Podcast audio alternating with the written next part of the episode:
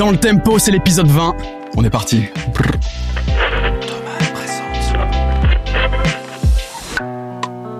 Dans le tempo. Bienvenue dans DLT. Petit setup un peu particulier pour ceux qui nous regardent en vidéo. On est, on est chez moi, Michel. Merci de m'accueillir dans ton foyer. C'est un plaisir, c'est un plaisir. C'est- Ça va, tu, tu apprécies c'est- Ouais, ouais, moi j'apprécie, tu me l'as sous-vendu. Je l'ai Tu sous-vendu. Tu m'as dit que c'était très moche, il m'a dit euh, c'est horrible. Et finalement ça va. Ça va, hein Oui. Non, on est toujours dans cette période de flottement. On en a parlé plusieurs fois déjà. C'est réel. Et normalement, c'est le dernier épisode qu'on fait un peu comme ça, euh, sans un vrai lieu de tournage, etc. À partir de la rentrée, je l'annonce, je m'engage. Ah, On, on s'engage ou pas on bah, moi j'avais dit celle-là, mais Moi, je- non, j'avoue, je m'avance je m'avance un peu trop.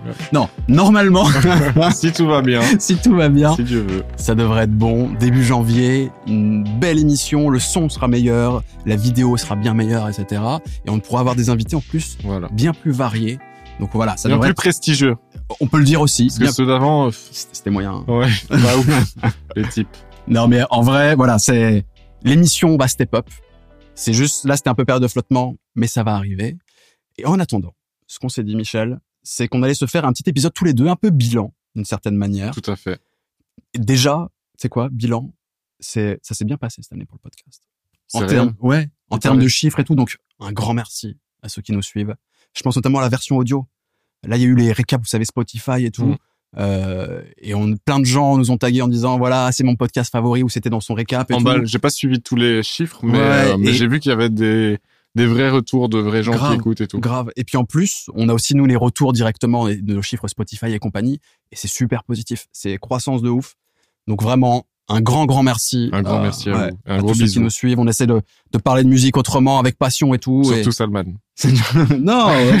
bon, mais justement, il va falloir parler un peu du bilan de l'année Voilà. et expliquer aussi pourquoi c'est vrai qu'on a un peu galéré ces derniers mois. Et c'est notamment parce que tu as été très pris, Michel, et tu as des, des histoires à raconter. Ah ouais? T'as Ah. des histoires à raconter. C'est vrai que j'ai des C'est histoires. des trucs très intéressants.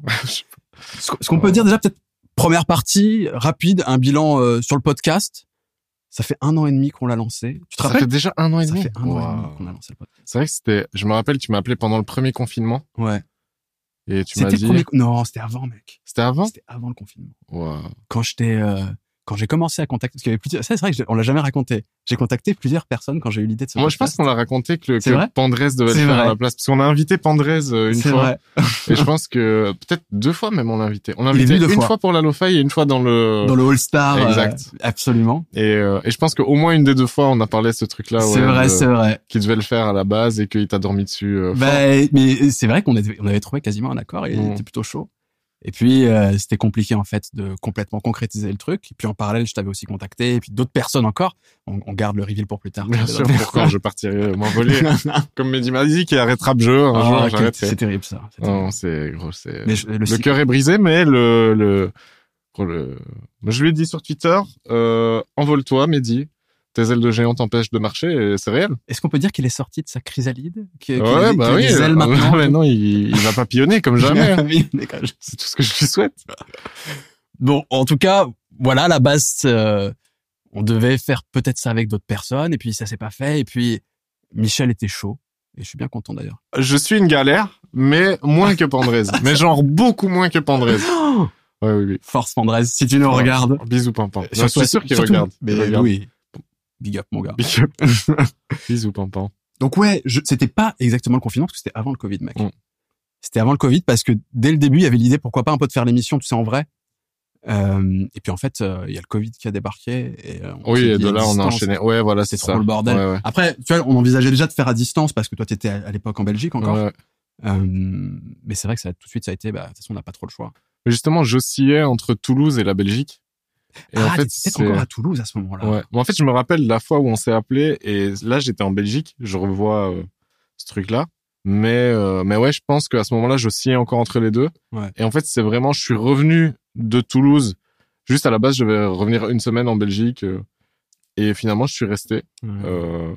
À cause du, parce que le jour où je suis arrivé en Belgique, ils ont fermé les aéroports. Mm. Et donc, je suis resté là pendant, et puis là, maintenant. Quelle vie. La Paris-Vie. Quelle, quelle période. Oui, effectivement, maintenant t'es parisien. Ce qui nous facilite la tâche pour l'émission et c'est pour ça aussi que ça va être très cool d'avoir Ouais. enfin ce lieu de tournage. À fond. Et puis ça a changé des choses aussi pour ta, pour ta vie de musicien en dehors du podcast. Et ça, on en parlera. on fera un bilan un peu de, de ton actu, de tout ce qui s'est passé dernièrement, notamment. Il y a eu pas mal de choses. Vous avez dessus.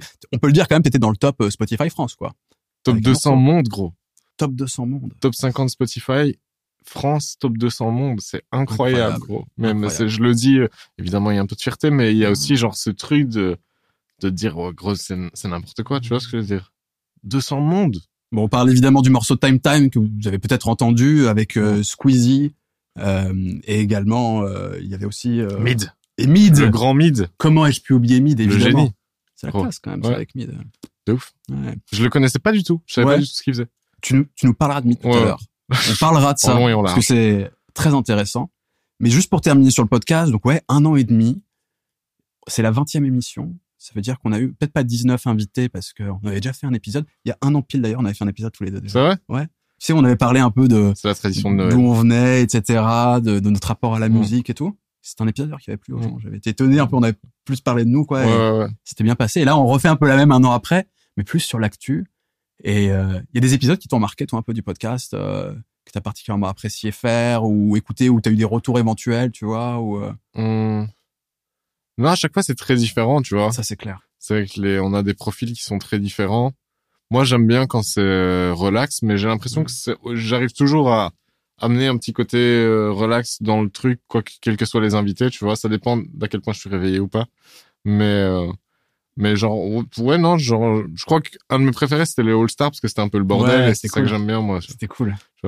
Mais, euh, Bah, c'est vrai que c'est un truc qui ressort parfois dans les commentaires. On, on est assez différents, Michel et moi. Mais justement, je trouve que c'est ça qui Ouais. est cool.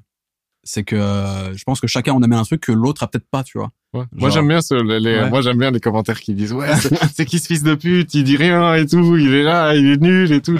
J'adore ça, tu vois. Mais d'abord, pourquoi il a un masque? Ouais, c'est là aussi, bien. Et tu peux retirer ton masque. Eh, on est à l'intérieur, hein. Ouais, eh. Ouais, c'est pas est- ton micro qui va te donner le Covid, hein. Ouais, ouais, Ouais. T'as capté. Bon, on, on fait avec. Non, mais je les adore, moi. C'est mais Mmh. vraiment, pour vrai, tu vois, j'aime bien, euh, j'aime bien avoir ce truc-là. Et puis j'aime, en fait, j'aime bien le, T'aimes bien cliver, de toute façon. Pff, pas forcément, non. Moi, j'aime Ouais. bien que les gens euh, s'entendent, mais, euh, mais justement, quitte à, quitte à ce qu'ils s'embrouillent sur un truc, ça me dérange pas que ce soit moi. Tu vois ce que je veux dire? Genre, Ça veut euh, bien être l'objet de l'embrouille. ouais, ça me dérange pas, tu vois. Genre, euh, parce que je le prends pas perso. Ouais, c'est marrant. Je me dis, tu vois, c'est vraiment leur, c'est leur délire à eux, tu vois, Ouais. c'est, genre, euh, Moi, j'ai plus de mal avec ça, c'est vrai. Ouais. Je, je prends plus à cœur l'idée que, enfin, tu vois, essayer d'être fédérateur. Je, tu vois, pas non plus être, tu vois, trop, euh, trop neutre. Et tu vois, Ouais. après, t'es chiant si, si tout le monde t'aime vraiment. ouais, bah oui. Mais je pense qu'il y a un juste milieu entre globalement les gens qui a, à dire, ok, euh, même si c'est pas mon délire, je comprends le, le taf ou tu vois ou le. Mais c'est parce que tu, tu mets plus d'enjeux aussi. Ouais, euh, c'est vrai, c'est vrai. que moi, je pense. C'est vrai, c'est vrai. Ouais. Mais justement, c'est cool d'avoir ces. euh, Typiquement, moi, tu vois, c'était un truc ultra important pour moi quand on a Ouais. lancé le podcast, d'avoir un second host déjà pour vivre cette aventure à deux, d'une part, et puis en plus ça offre une dynamique différente. Et puis, euh, et puis quelqu'un qui apporterait aussi un peu plus de, de détente, euh, un peu plus de, tu vois, de, de- un truc à la cool. Où moi, je pense que seul, c'est j'arrive j'ai plus de mal à la- à l'amener, Ouais. tu vois. C'est euh, de faire le mec un peu un peu loyal, monsieur loyal, tu vois, un peu carré, machin, etc. Moi, je, un- tout. moi, trouve que t'as un côté plus journaliste. Ouais, que, ça. et que moi, j'ai le côté, euh, bah, on boit un verre ou quoi. Ouais, c'est ça. vois. Et, Et- euh, et- mais c'est important. Pour moi, il est important cet équilibre. Ouais. C'est un truc que je recherche dans les contenus que je consomme et ouais, tout. ça, moi, je pense que C'est c'est, moi, pour moi, c'est ce truc-là qui marche bien et je Mm. pense que les gens qui aiment bien, ça fait partie des raisons pour lesquelles ils aiment bien, tu vois. Mais euh, après, j'imagine qu'on a nos fans respectifs. certainement. Euh, chacun a son favori. De voter pour votre favori. Je mettrai Mais- un commentaire sur la vidéo YouTube, je mettrai Salman, je mettrai un autre commentaire, sera Chrono Music et vous mettrez des petits likes. Vas-y, c'est horrible. C'est horrible. Non, non, je vais pas faire Mais ça. non, si on peut faire ça, on peut faire ça. Mais c'est ouais. Et- et ce qui est cool aussi, c'est que même au niveau de la musique, bon là, là, on, on est un peu en mode freestyle, hein, mais on discute un peu de- du podcast Mm. effectivement de comment on le vit et tout. Et euh, on n'a pas la même pratique musicale et en même temps, tu sais, on a plein de points communs sur le fait qu'on soit musiciens déjà tous les deux. Déjà. qu'on connaît quand même pas mal l'univers du studio, Mm. du matériel, même l'univers un peu business autour de la musique. Et en plus, on s'enrichit au fur et à mesure des podcasts. Ouais. Enfin, typ- typiquement, je te demandais, tu vois, euh, quels sont les épisodes qui t'ont marqué. Moi, il y en a un qui m'a marqué. Euh, c'est celui qu'on a fait avec Patrice, Patrice Lazareff, sur les, les droits d'auteur dans la musique. Ouais, ouais. Ah oui, c'est vrai, c'était super intéressant. Et, et je, je suis très fier de cet épisode parce que je pense que on est arrivé. À chaque fois, on a, on a l'ambition un peu de faire une forme de synthèse et d'être un peu complet. En fait, tu l'es jamais évidemment. hein. Et, et à chaque fois, on se retrouve en fait à faire la moitié limite du plan qu'on avait prévu pour l'émission. ouais. Et donc, on n'a pas pu parler de tout. Et là, en l'occurrence, je trouve qu'on avait fait un beau point euh, avec quelqu'un qui, qui connaissait son sujet. Ouais, c'est ça. Et qui en plus était euh, genre, moi je trouve il était archi sympa, il Grave. était très clair dans ce qu'il disait. tout, Absolument. vois, ouais. Excellent pédagogue et Ouais, tout. Et il rentré. Il est... Mais ça d'ailleurs c'est un truc que j'aime bien, c'est qu'en général la plupart du temps les gens ils arrivent à rentrer dans le délire du podcast. Tu sais ce juste milieu, je pense qu'on cherche tous les deux entre détente et en même temps essayer de dire des trucs Ouais, voilà, intéressants c'est quoi. ça. Et ça, c'était cool. Et ça, on- ça marchait bien sur ce podcast, et notamment sur cet épisode. Et, et surtout, j'ai l'impression qu'il y a une utilité, ce- ce- Ouais. cet épisode, tu vois. Ouais. De se dire, euh, vraiment, si vous êtes musicien, ou même juste si ça vous intéresse un peu ce délire, ce, comment ça s'organise vraiment d'un point de vue professionnel, la Ouais, musique. Et bah, t'apprends, euh, je pense, avec cet épisode, t'as au moins toutes les clés pour vraiment commencer à comprendre Il est ça. bien chapitré euh, celui-là. Ouais. sur- Il me semble qu'on l'avait chapitré, si je dis pas de bêtises. Euh, si c'est pas le cas, on va le faire. Voilà. Ouais, parce que franchement, c'est- ouais, c'est important. si l'idée c'est que ça devienne un truc potentiellement pédagogique pour, euh, Ouais. tu vois, la vidéo elle prend un peu des vues, machin, les gens ils viennent, tu vois, genre c'est cool si c'est. Non, t'as raison, ça- c'est trop important.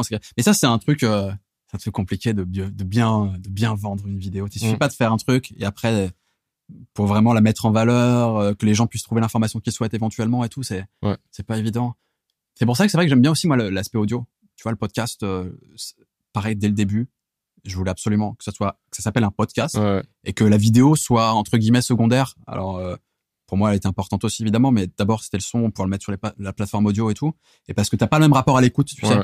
Je sais pas toi, t'écoutes un peu de podcast d'ailleurs. de euh, temps en temps. ouais. Et tu vois ce truc de pendant deux heures, tu sais, tu, tu restes, t'es pas attentif tout le temps, Mm. mais en vrai ça t'accompagne plus qu'une vidéo YouTube, je pense, tu vois. euh, Ça dépend parce qu'il y a plein Ouais. de vidéos que tu mets, mais en fait c'est la même utilité quoi. Ouais. Tu vois, tu mets des longues vidéos, tu les laisses tourner dans ton appart pendant que toi tu fais d'autres trucs. Mais ça, je le fais aussi, mais Mm. parce qu'on est, parce qu'on a des vies qui nous permettent ça, tu vois. Mm. Je pense qu'il y a plein de gens en vrai, si en dehors des transports, et tu vois, ils mettent ça sur leur iPhone ou je ne sais quoi. Ouais. Et à la maison, ils vont pas laisser tourner une vidéo YouTube comme nous on peut le faire. Effectivement, c'est vrai que je le fais aussi.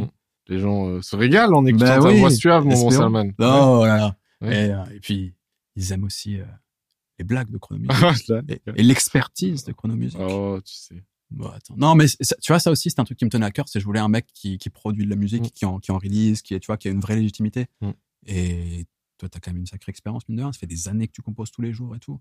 Ouais, après Et- ça, c'est moi là je suis content parce que du coup le fait d'avoir un hit, genre bah, après c'est un hit, euh, c'est cheaté en vrai, tu Ouais. vois. C'est genre, euh, enfin c'est cheaté. Non. Parce qu'il y euh, avait Squeezie, c'est ça que tu veux dire Oui, euh, enfin il y a, Emid, il y a, oui voilà, tu vois, t'as genre t'as ce truc là, t'as c'est un, c'est un gros projet, tu vois.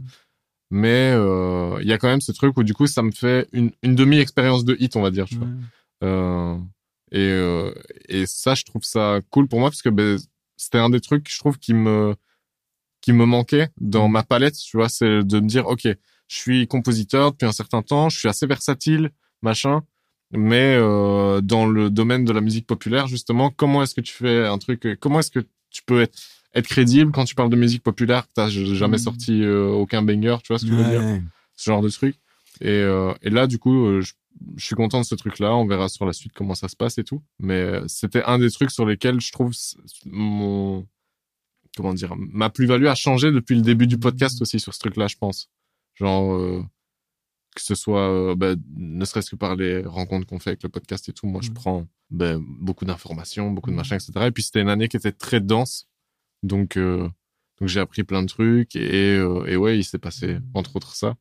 Et j'ai encaissé des heures de studio, gros, j'ai jamais fait autant de musique là ces derniers C'est temps. trop bien. Ouais, ouais, non, C'est là, c'est. On dort peu, mais qu'est-ce qu'on se régale, tu vois. Puis des.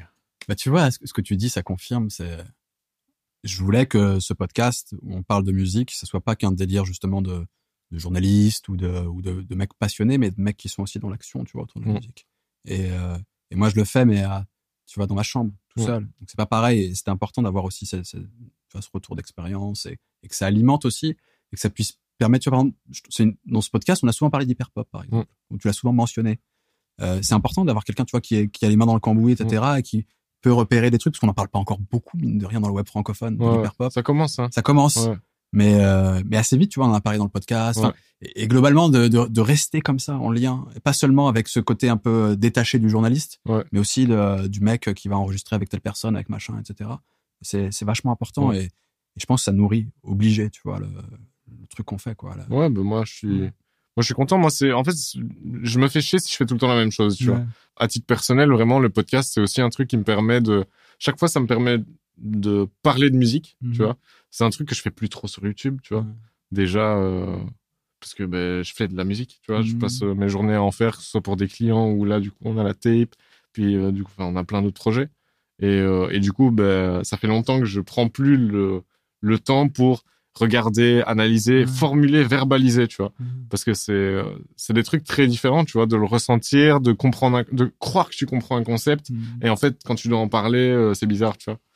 Et euh, ça fait partie des trucs auxquels je tiens, euh, même si, bon, t'as capté que c'est compliqué de s'organiser. Mais, mais ça fait partie vraiment des expériences que je trouve vraiment trop cool et de, j'aime bien, comme j'aime bien passer d'un style de musique à un autre, j'aime bien euh, passer de faire de la musique à parler de musique et Mhm. à toujours rester dans ce truc de musique, mais, ou, ou même pas forcément, tu vois. C'est des trucs qui sont très différents, c'est des expériences qui sont très différentes et je trouve que, j- j'ai une chance insolente en fait, tu vois, de Mhm. pouvoir euh, euh, faire ce genre de trucs, tu vois, d'être au- aussi libre dans ce que je fais, Complètement. tu vois, faire du son, faire des trucs, avoir la chance que ça marche un peu, euh, machin, et puis le le podcast, euh, rencontrer des gens trop cool, gros. prochain Inch'Allah, Tariq Azouz, On espère. Tariq, si jamais tu nous regardes, bon, nous sommes des fanatiques. il, euh, normalement il vient. Enfin, on s'est mis d'accord. il viendra dans l'émission. On espère pour le prochain épisode et qui permettra d'inaugurer un peu la nouvelle formule euh, Mhm. du podcast. Tariq Azouz, pour ceux qui ne le connaîtraient pas, c'est un Français qui a juste un Grammy. Voilà, qui, qui produit pour Rick Ross, Lil Wayne, des choses comme ça. voilà. Maybach Music, incroyable, Tariq Azouz.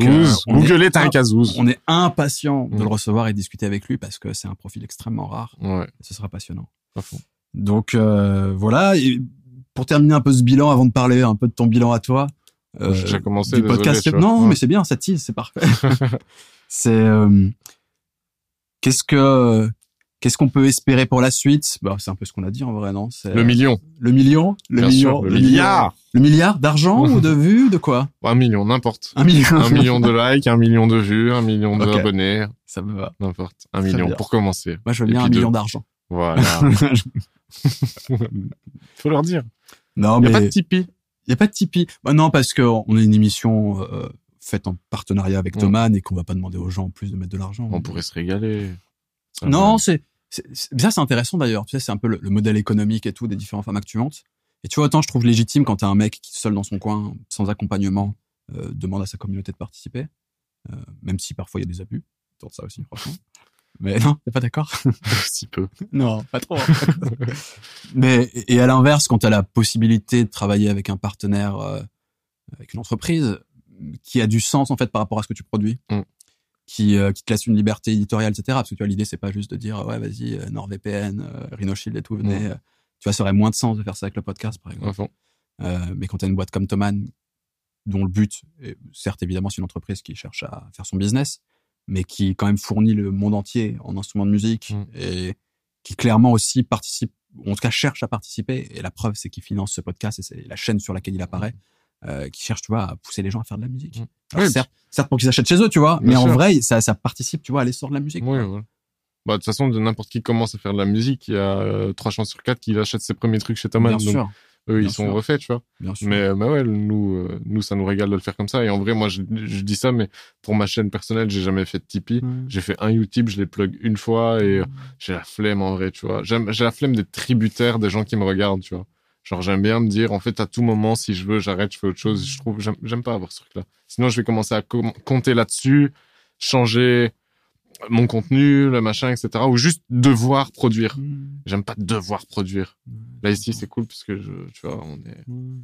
on a un truc qui est assez espacé. Et puis, à chaque fois, c'est quand même une autre expérience.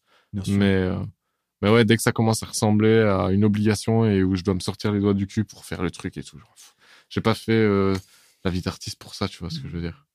Genre, En plus, c'est vrai que ça, c'est un truc moi qui m'interroge toujours. C'est euh, si tu essayes de vivre de ta communauté et uniquement de ta communauté, tu dois créer un lien particulier avec ta Ouais. communauté. Et c'est là où tu deviens vraiment un influenceur entre guillemets. exact. Et, et ça fait que tu es obligé de donner de toi vraiment, au-delà même seulement du travail que tu fournis, je pense, parce que une communauté, ça, ça se fédère pas uniquement à travers oh, le mec fait un taf incroyable, on va le suivre. Non, en général, c'est qu'on est attaché à cette Ouais, personne-là, ouais. c'est qu'elle a un univers éventuellement. Ou est-ce que tu crois de ce, Ou que cette absolument, bien est sûr. Parce que souvent, c'est. En tout cas, ce fils qui de dé- Là, je te laisse. euh, Ah bah. Des noms particuliers Allez, alors, Quelques FDP j'avais cité deux anciens invités. non, non, arrêtons, arrêtons, arrêtons. Non, ouais. Non, non. Mais tu vois, vraiment, ce, ça, ça, c'est un truc qui me me met toujours un peu, enfin, pas mal à l'aise, mais en tout cas, qui me correspond pas à moi de, de se dire, je vais devoir créer un lien si important avec ma communauté que ça va aller au-delà de seulement ce que je produis et de mon Mm. travail. Et je vais devoir parler beaucoup de moi et beaucoup de, de ma vie en général. De et, et c'est pas euh, moi je peux suivre des mecs qui parlent un peu d'eux, tu vois. C'est mais c'est plus ce côté euh, ça ça fausse un peu le rapport Mm. aux choses et ça t'oblige à donner de toi des choses que tu n'aurais pas forcément donné à la base. Et euh, je suis pas sûr que j'aime toujours cet internet. En tout cas, ça doit pas être que ça internet. Et malheureusement, parmi les mecs qui marchent, il y a souvent de ça quand même, je Mm. trouve. Ouais, je sais pas. Non? Moi, je, enfin, j'en, sais rien. Bah, vraiment, c'est, tu vois. Euh, j'avoue que je regarde de moins en moins de trucs, tu vois. Ouais. Je regarde vraiment genre des vidéos d'échecs. Et, euh, et voilà, là, je suis vraiment dans ce truc. Je réfléchis à ce que je vais regarder. Si, je regarde le code, euh, le code, rap jeu, les vidéos d'échecs. Je regarde tout ce qu'il y a Mehdi Maizi. qui, qui ont pour point commun d'être euh, d'être euh, sponsor, d'être en partenariat avec euh, des grosses marques et qui justement ne se reposent pas sur une communauté pour financer les, formats quoi. Alors, je sais pas, c'était quoi le dernier truc que j'ai dit? Les vidéos d'échecs, si? Les vidéos Ah d'échecs, oui c'est, ouais, ouais. Genre, c'est un type qui s'appelle Gotham Chess beaucoup. Je regarde Ok. Hikaru aussi, qui est très fort là-dessus.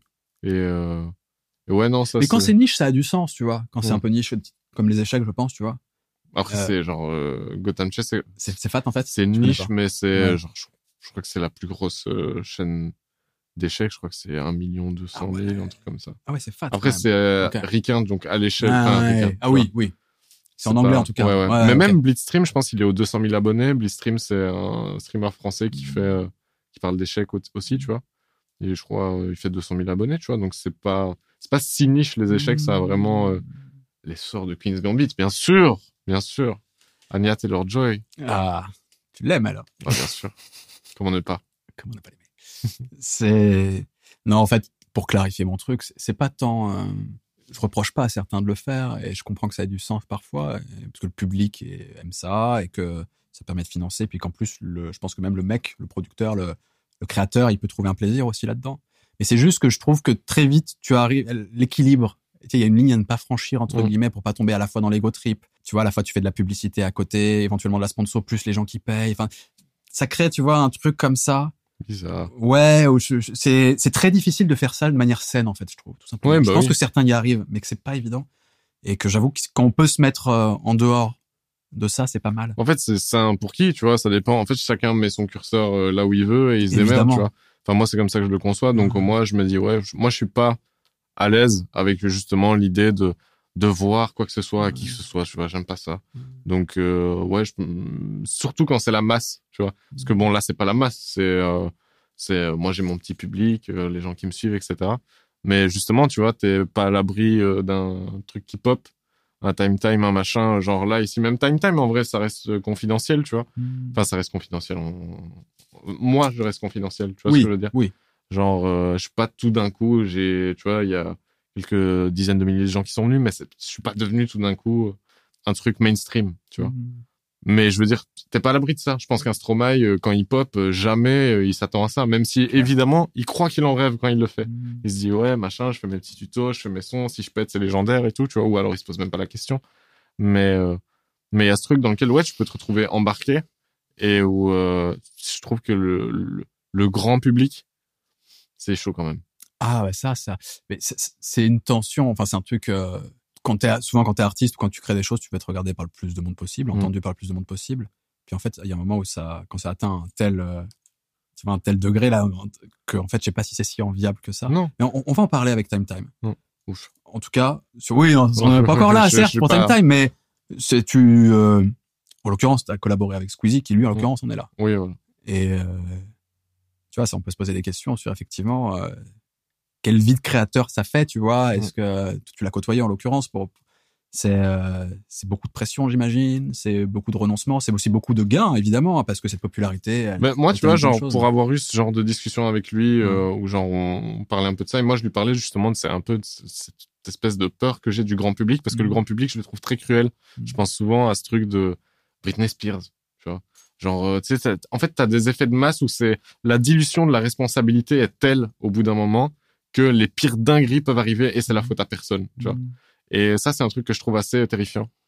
Et, euh, et du coup, je parlais un peu de ce truc-là. Et du coup, tu sais, on, on me disait, tu on était en train de préparer Time Time. On s'attendait pas du tout à ce que ça prenne autant. en plus, Ah oui. tu vois.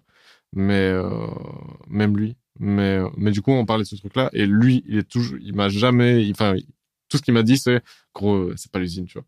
Il m'a Mhm. dit, euh, gros, en vrai, euh, c'est une chance de bâtard et tout. Ouais, euh, t'as de la pression, ouais, t'as des trucs euh, badants à gérer, machin, des trucs comme ça. Mais gros, c'est une chance insolente, tu vois. Ouais, bien sûr. Et voilà. Parlons justement, allez, passons au deuxième partie un peu de, ce, de cet épisode. Donc là, c'était un peu le bilan du podcast. Juste pour terminer, si quand même sur le bilan, c'est juste, on va revenir avec donc une nouvelle formule, plus de régularité. C'est important en fait, tu vois, les gens qu'on a réussi à fédérer jusque-là, et ça a bien marché. De ne fuyez pas. On a été, Fuyez on pas. a été un peu plus, euh, un peu moins productif ces derniers mois parce que voilà, il y avait les activités de Michel, il y avait fin d'année, etc. Et puis le, au niveau setup, tout c'était compliqué. Là, on, à chaque fois, on se débrouille un peu comme on peut. Bah oui. Mais, euh, mais ça devrait, enfin, ça va évoluer, c'est certain. Euh, J'espère que le plan qu'on a là, ça va marcher. Oui. Et donc voilà, la conquête du monde. Voilà, nous y sommes. On y est. On y est. Ça va revenir fort à partir de janvier. Ado de Thoman. Exactement. et, et alors, justement, deuxième partie, parlons un peu d'un bilan euh, plus personnel. Euh, toi, quand même, ton année a été marquée par un déménagement à Paris. Il faudra, faudra qu'on en parle parce que euh, c'est pas anodin, c'est pas juste parler de Michel, c'est le fait que, en tant qu'artiste, en tant qu'artisan, en tant que musicien, etc., tu t'es dit, euh, peut-être que là, il faut que je débarque à Paris. Euh, est-ce que c'était d'ailleurs avant Time Time que tu avais déjà pris ces décisions ou est-ce que ça a participé Time Time au, au fait que tu arrives à Paris? Euh, j'en sais rien. Ouais. Je me, c'est, tellement un brouillard, ce qui s'est passé ces- cette dernière année, en vrai, que déjà avant, ma vie n'est qu'un sombre brouillard. mais, euh, un merveilleux brouillard. Ah. Mais, euh, mais en fait, je crois que c'est, on préparait la tape avec Pampan il y a 7 ou 8 mois, je faisais beaucoup d'allers-retours, tu vois. Mais genre, je claquais des, gros, plus que ce que je paye en loyer là maintenant, en train, en BNB, en machin. Donc, euh, Pampan, il était là. C'est très bien si tu habitais à Paris. Viens à Paris. Et il me le disait 50 fois par jour. Et Et, le euh, lobbying actif, quoi. Ouais, fort, tu vois. Il est comme ça, il fait des blagues. Et puis après, euh, tu te retrouves dans la blague et tu sais pas comment, tu vois. Et je me suis retrouvé en stud et euh, il y a un gars qui venait au stud. Il a ramené un pote à lui. Et, euh, et il m'a dit, ouais, vas-y. euh, Enfin, il entend Pampan qui me dit, viens vivre à Paris, machin, etc. Il me dit, ah, mais tu cherches un plan, j'ai un type qui bouge de ma coloc et tout, tu vois. Et du coup, euh, je trouve un plan légendaire, pas trop cher, bien mis et tout, tu vois, genre, pff, tout s'aligné. Encore une fois, j'ai une chance insolente d'avoir ce truc-là. Et du coup, à partir de ce moment-là, je l'ai envisagé. Et à ce moment-là, le, le truc dont on n'avait pas encore parlé avec Squeezie de, de faire la vidéo, machin, juste, on avait fait une session studio avec lui euh, et, et avec Pandrez. Euh, on avait fait des trucs ensemble. Parce que juste pour recontextualiser, pour ceux qui connaissent peut-être un peu moins, donc Squeezie, évidemment, youtubeur euh, extrêmement connu en France, Le boss. qui a sorti un album il y a quelques mois maintenant, Ouais. un peu plus, même un an peut-être. Ça va faire un an, je pense. Ça va faire un an, et qui globalement, alors, on va pas du tout rentrer dans les considérations, est-ce qu'on apprécie sa musique, euh, etc. Tout ce qu'on peut dire, je pense qu'on sera d'accord là-dessus, c'est que n'importe qui a le droit de sortir un album. Après, on juge si on aime ou pas ce Mm. qu'il fait. et Voilà, on, on peut être plus ou moins difficile, etc. Euh, mais en tout cas, qui un mec qui à la base est youtubeur certes, mais qui a un vrai euh, attrait pour la musique et qui cherche à développer ça en tout cas de plus en plus. à fond. Et c'est dans ce contexte-là, en gros, que vous vous rencontrez, qu'il y a des sessions studio. euh.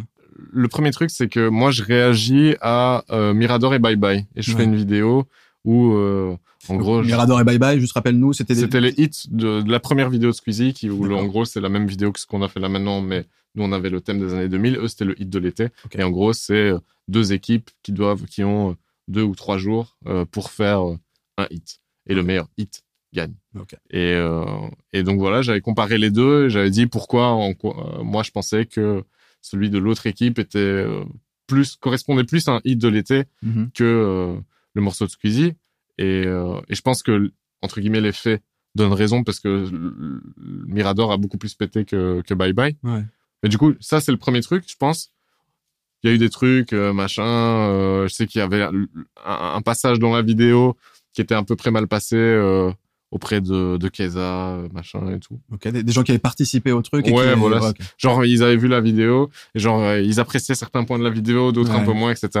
Il y avait, il y avait rien, tu vois. Mais, euh, en gros, euh, je savais que Squeezie avait entendu parler de la vidéo et, de, et du coup de mon taf, etc. Mais je savais pas trop ce qu'il en pensait, et a priori, c'était plutôt mitigé. Et euh, tu sais, moi, de base, je regarde pas Squeezie. Genre, j'avais regardé Mhm. que cette vidéo-là. Euh, parce que c'était un truc qui parlait de musique, etc. Donc j'ai suivi le truc et, et j'ai utilisé ça comme exemple pédagogique, tu vois Mhm. je me disais, bah vas-y, on va pouvoir expliquer c'est quoi un hit de l'été, pourquoi celui-là, celui-là Mhm. marche alors qu'ils ont même objectif. vraiment incarné, quoi, enfin, avec un exemple. Ouais, ça, je trouvais c'est ça trop bien. Je trouve. En fait, quand j'ai vu le truc, je me suis dit, mais c'est c'est naturel, tu vois, faut que j'en parle.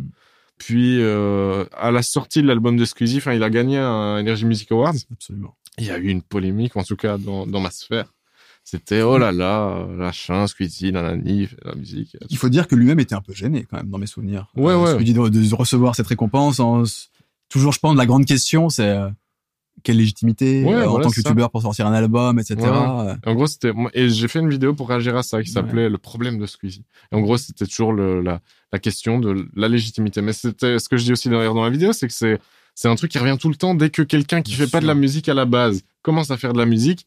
Il y avait eu Elise Moon, il y a il y a 35 000 exemples, tu vois. Mais euh, mais à, à chaque fois qu'il y en a un qui est extérieur au monde de la musique, qui se met à faire de la musique, c'est toujours euh, ouais bizarre, bizarre. Vous devriez rester dans votre boîte. Après, Restez dans votre boîte, monsieur. tu vois, si, si- pour, si on, pour discuter de ce sujet un petit Ouais. peu, moi, je suis ambivalent vis-à-vis de tout ça dans le sens où je disais le, le- d'abord, on se met tous d'accord, c'est de dire n'importe qui qui a envie de faire de la musique, c'est bien de faire de la musique déjà. Et puis d'en sorti- sortir, c'est encore mieux. Ouais. Donc, euh, vas-y, fais-toi plaisir, sors un album.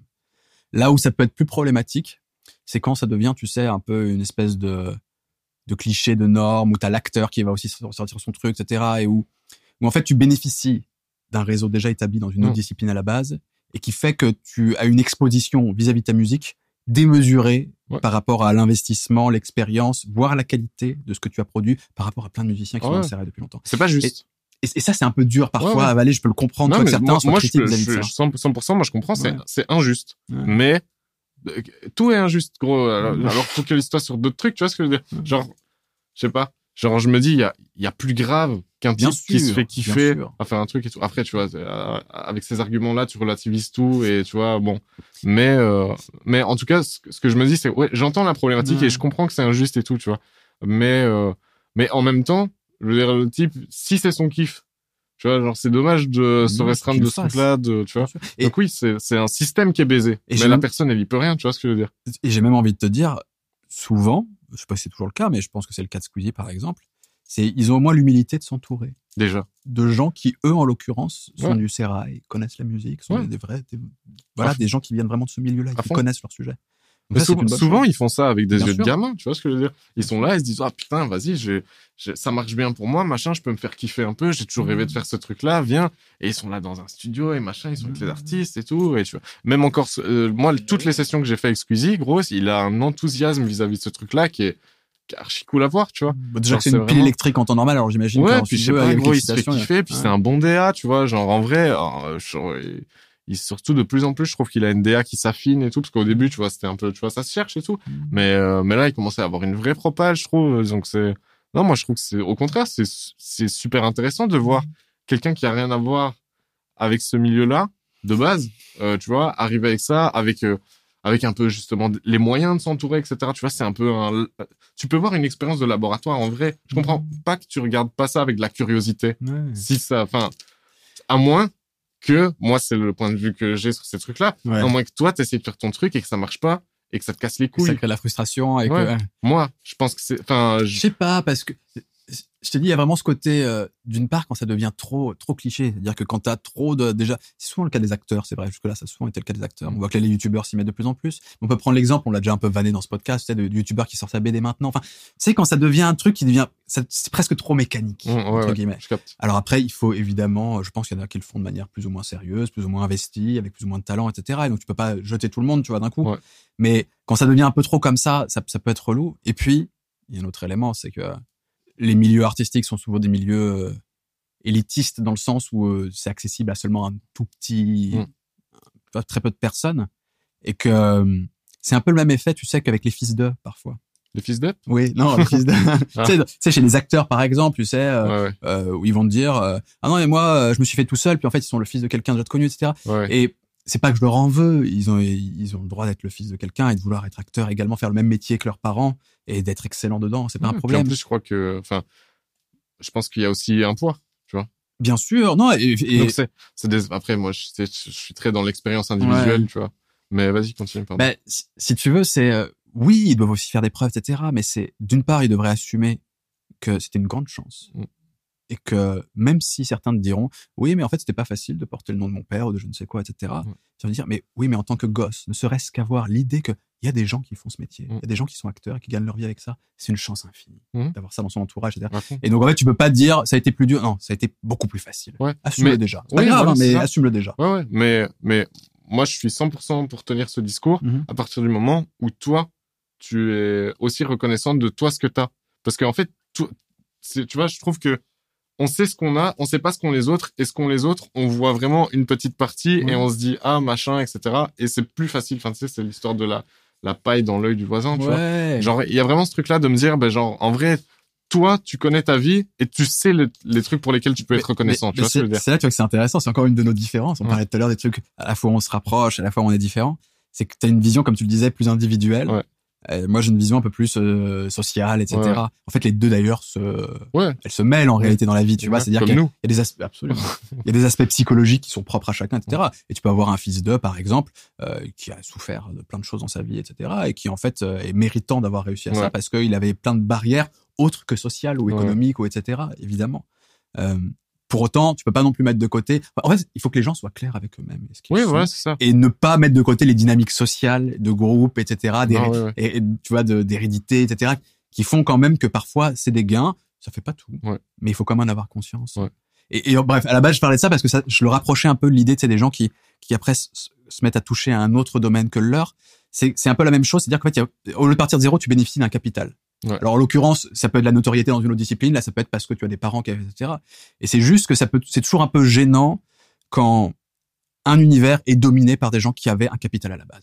Et en fait, c'est quand ils sont trop nombreux, c'est Oui, ça qui voilà, est problématique. Ouais. Euh, mais après qu'il y en ait évidemment, et tu t'es qui pour aller dire toi t'as pas le droit, t'es pas légitime ou quoi que Ouais, ce puis soit. surtout, au final, genre, typiquement dans le cas de la musique, c'est les gens qui décident si tu restes ou si tu pars. Tu vois? C'est à moitié vrai, mec, parce que on sait très bien qu'un beau produit, euh, bien marketé, bien communiqué, avec un bon réseau, etc., Mm. c'est plus facile quand même de le, de le faire rentrer dans la vie des Ouais, gens aussi. C'est plus facile de le vendre, mais, euh, mais, mais au final, les décisionnaires, c'est les gens. Oui, c'est vrai. Dans une certaine mesure, évidemment, notamment pour un succès euh, extrêmement important, je pense que si tu touches pas un peu les gens, etc., et que d'ailleurs, c'est pas parce que tu as mis plein de thunes que ça marchera. Ouais, c'est ça. C'est un peu comme dans le football, tu sais, quand tu fais une équipe, c'est pas parce que tu prends PSG, Ouais, tu vois, c'est pas parce que tu prends tous les meilleurs joueurs du monde et que t'as mis grave de la thune que ça va en faire une équipe incroyable. Ouais. Pour autant, quand t'achètes, quand t'as un peu de thune pour acheter des bons joueurs, ça aide, Ouais, quoi, quand même. ouais, bah non, voilà, c'est ça. Mais je pense que comme toujours, c'est, Ouais. ça se croise toujours un peu au tout ça. milieu, quoi. Ouais. Je dis pas que, euh, on doit juste fermer sa gueule et laisser les Mhm. choses se faire et tout, tu vois. Mais, euh, à titre personnel, avant d'aller nettoyer le cul des autres, je, Mhm. je nettoie le mien et le mien, gros, j'ai du taf, tu vois ce que je veux dire. Et, euh, et des fois, je suis impressionné de voir à quel point les gens ont l'air d'avoir le cul propre comparé à moi. Tu vois ce que je veux Ah dire bah, les donneurs de leçons, euh, Tu vois? Non, mais je- après, si ça se trouve, eux, ils sont très bien, tu vois. Mhm. Mais genre, je sais pas, moi, j'ai l'impression que non, tu vois. Moi, j'ai l'impression que déjà, si je dois être carré, je dois, tu vois, essayer de consommer un peu bien, essayer de pas trop euh, être un fils d'up dans la vie de tous les jours, tu sais, parce que t'as des trucs d'ego, de machin et tout. Déjà, euh, essayer de, tu vois, pas prendre trop de place, pas casser les couilles aux gens, être poli, machin et tout, tu vois. C'est un, pour moi, c'est un effort. Il y a des gens, pour eux, c'est, tu vois, ils sont là, ils sont, mais euh, je sais pas, pour moi, c'est dur. Et déjà, le, essayer de moi être carré entre ce que je pense et ce que je fais, c'est déjà un travail à plein temps, tu vois. Donc, euh, genre, aller reprocher aux autres gens, euh, je sais pas quoi, genre, en vrai, j'ai très peu le temps pour ça, tu vois. de toute façon, tu vois, il y a la, il y a l'analyse et la critique légitime, tu vois, que de dire, euh, ouais, ce que j'ai essayé de faire, par exemple, tu Ouais. vois, dans nos discussions. Puis après, il y a les pourrir un mec Ouais. euh, en commentaire, tu vois, ça c'est stupide, euh, évidemment. Après, c'est toujours intéressant de se poser des questions, tu vois. Ça, par contre, ça- ça, c'est même important, c'est même Ouais. important, tu vois. Ouais, moi, je suis là, genre, je, je suis chaud qu'on en discute et tout ça, tu vois. Mais ouais, à partir du moment où ça légitime le fait que t'ailles, euh, je sais pas, moi, insulter quelqu'un. Tu Et encore, je te dis, moi, quand c'est moi, je, casse les couilles. tu vois. Mais oui, euh, Et alors, pour revenir un peu, parce que là, on, on s'est garé, mais Oui. c'est intéressant, je pense. Mais donc, en gros, Squeezie, voilà, qui, qui s'est mis à faire de la musique, session studio, etc. Et comment ensuite on en arrive à, rappelle-nous peut-être rapidement le concept, comment ça s'est passé et comment on arrive à avoir un morceau qui finit dans le top 200 mondial, euh, top 50 français. ah, mais gros, euh, impossible à à expliquer. résumer. ouais, non. Mais, mais c'était un concept de vidéo à la base, c'est ça? Ouais, ça. en fait, euh, c'était, je crois que c'est Masqué qui est venu voir Squeezie. Il, il parlait au téléphone d'un truc qui avait rien à voir et euh, à la fin de l'appel, Masqué dit à Squeeze, euh, ouais, en fait, les hits 2000, euh, enfin les hits de l'été, faudrait les refaire, mais en mode 2000 et tout, tu vois. Ouais. Puis Squeezie, il a un déclic et il dit, bah vas-y, gros, c'est ça. Et entre temps, donc j'avais pas terminé le truc, mais en gros, moi j'avais fait la vidéo qui défendait Squeezie par rapport au NMA, etc. C'était pas encore une fois, je regarde pas euh, les vidéos de Mm. Squeezie de base. euh, J'en ai regardé trois en tout, il y en a une je suis dedans. Salut. Mais du coup ouais, c'est c'est genre je suis je, suis- je suis pas dans ce truc, tu vois, je suis pas un fanatique de Squeezie qui a envie de le défendre. Juste, euh, ben je sais pas, genre. C'est un bon exemple pour prendre un peu de recul. Déjà, c'est un bon exemple. C'est un exemple qui parle à tout le monde. Et puis, euh, tu vois, c'est un profil que je trouve intéressant, un parcours qui est intéressant, etc. Tu vois. Parce que juste d'ailleurs, ça me permet de le dire. Pourquoi dans ce podcast de musique, là, on parle beaucoup de Squeezie? Alors, d'une part parce que effectivement, t'as collaboré avec lui, mais surtout Mm. parce que Squeezie, si on n'est pas dans dans l'univers un peu YouTube ou si on n'est pas à un certain âge, on ne comprend pas, mais c'est une star absolue en France. Ouais, ouais. Près d'une génération, c'est quelqu'un d'extrêmement. Ah oui, euh, quoi, connu. tu, tu sors dans la rue avec lui, c'est un bourbier, tu vois. folie.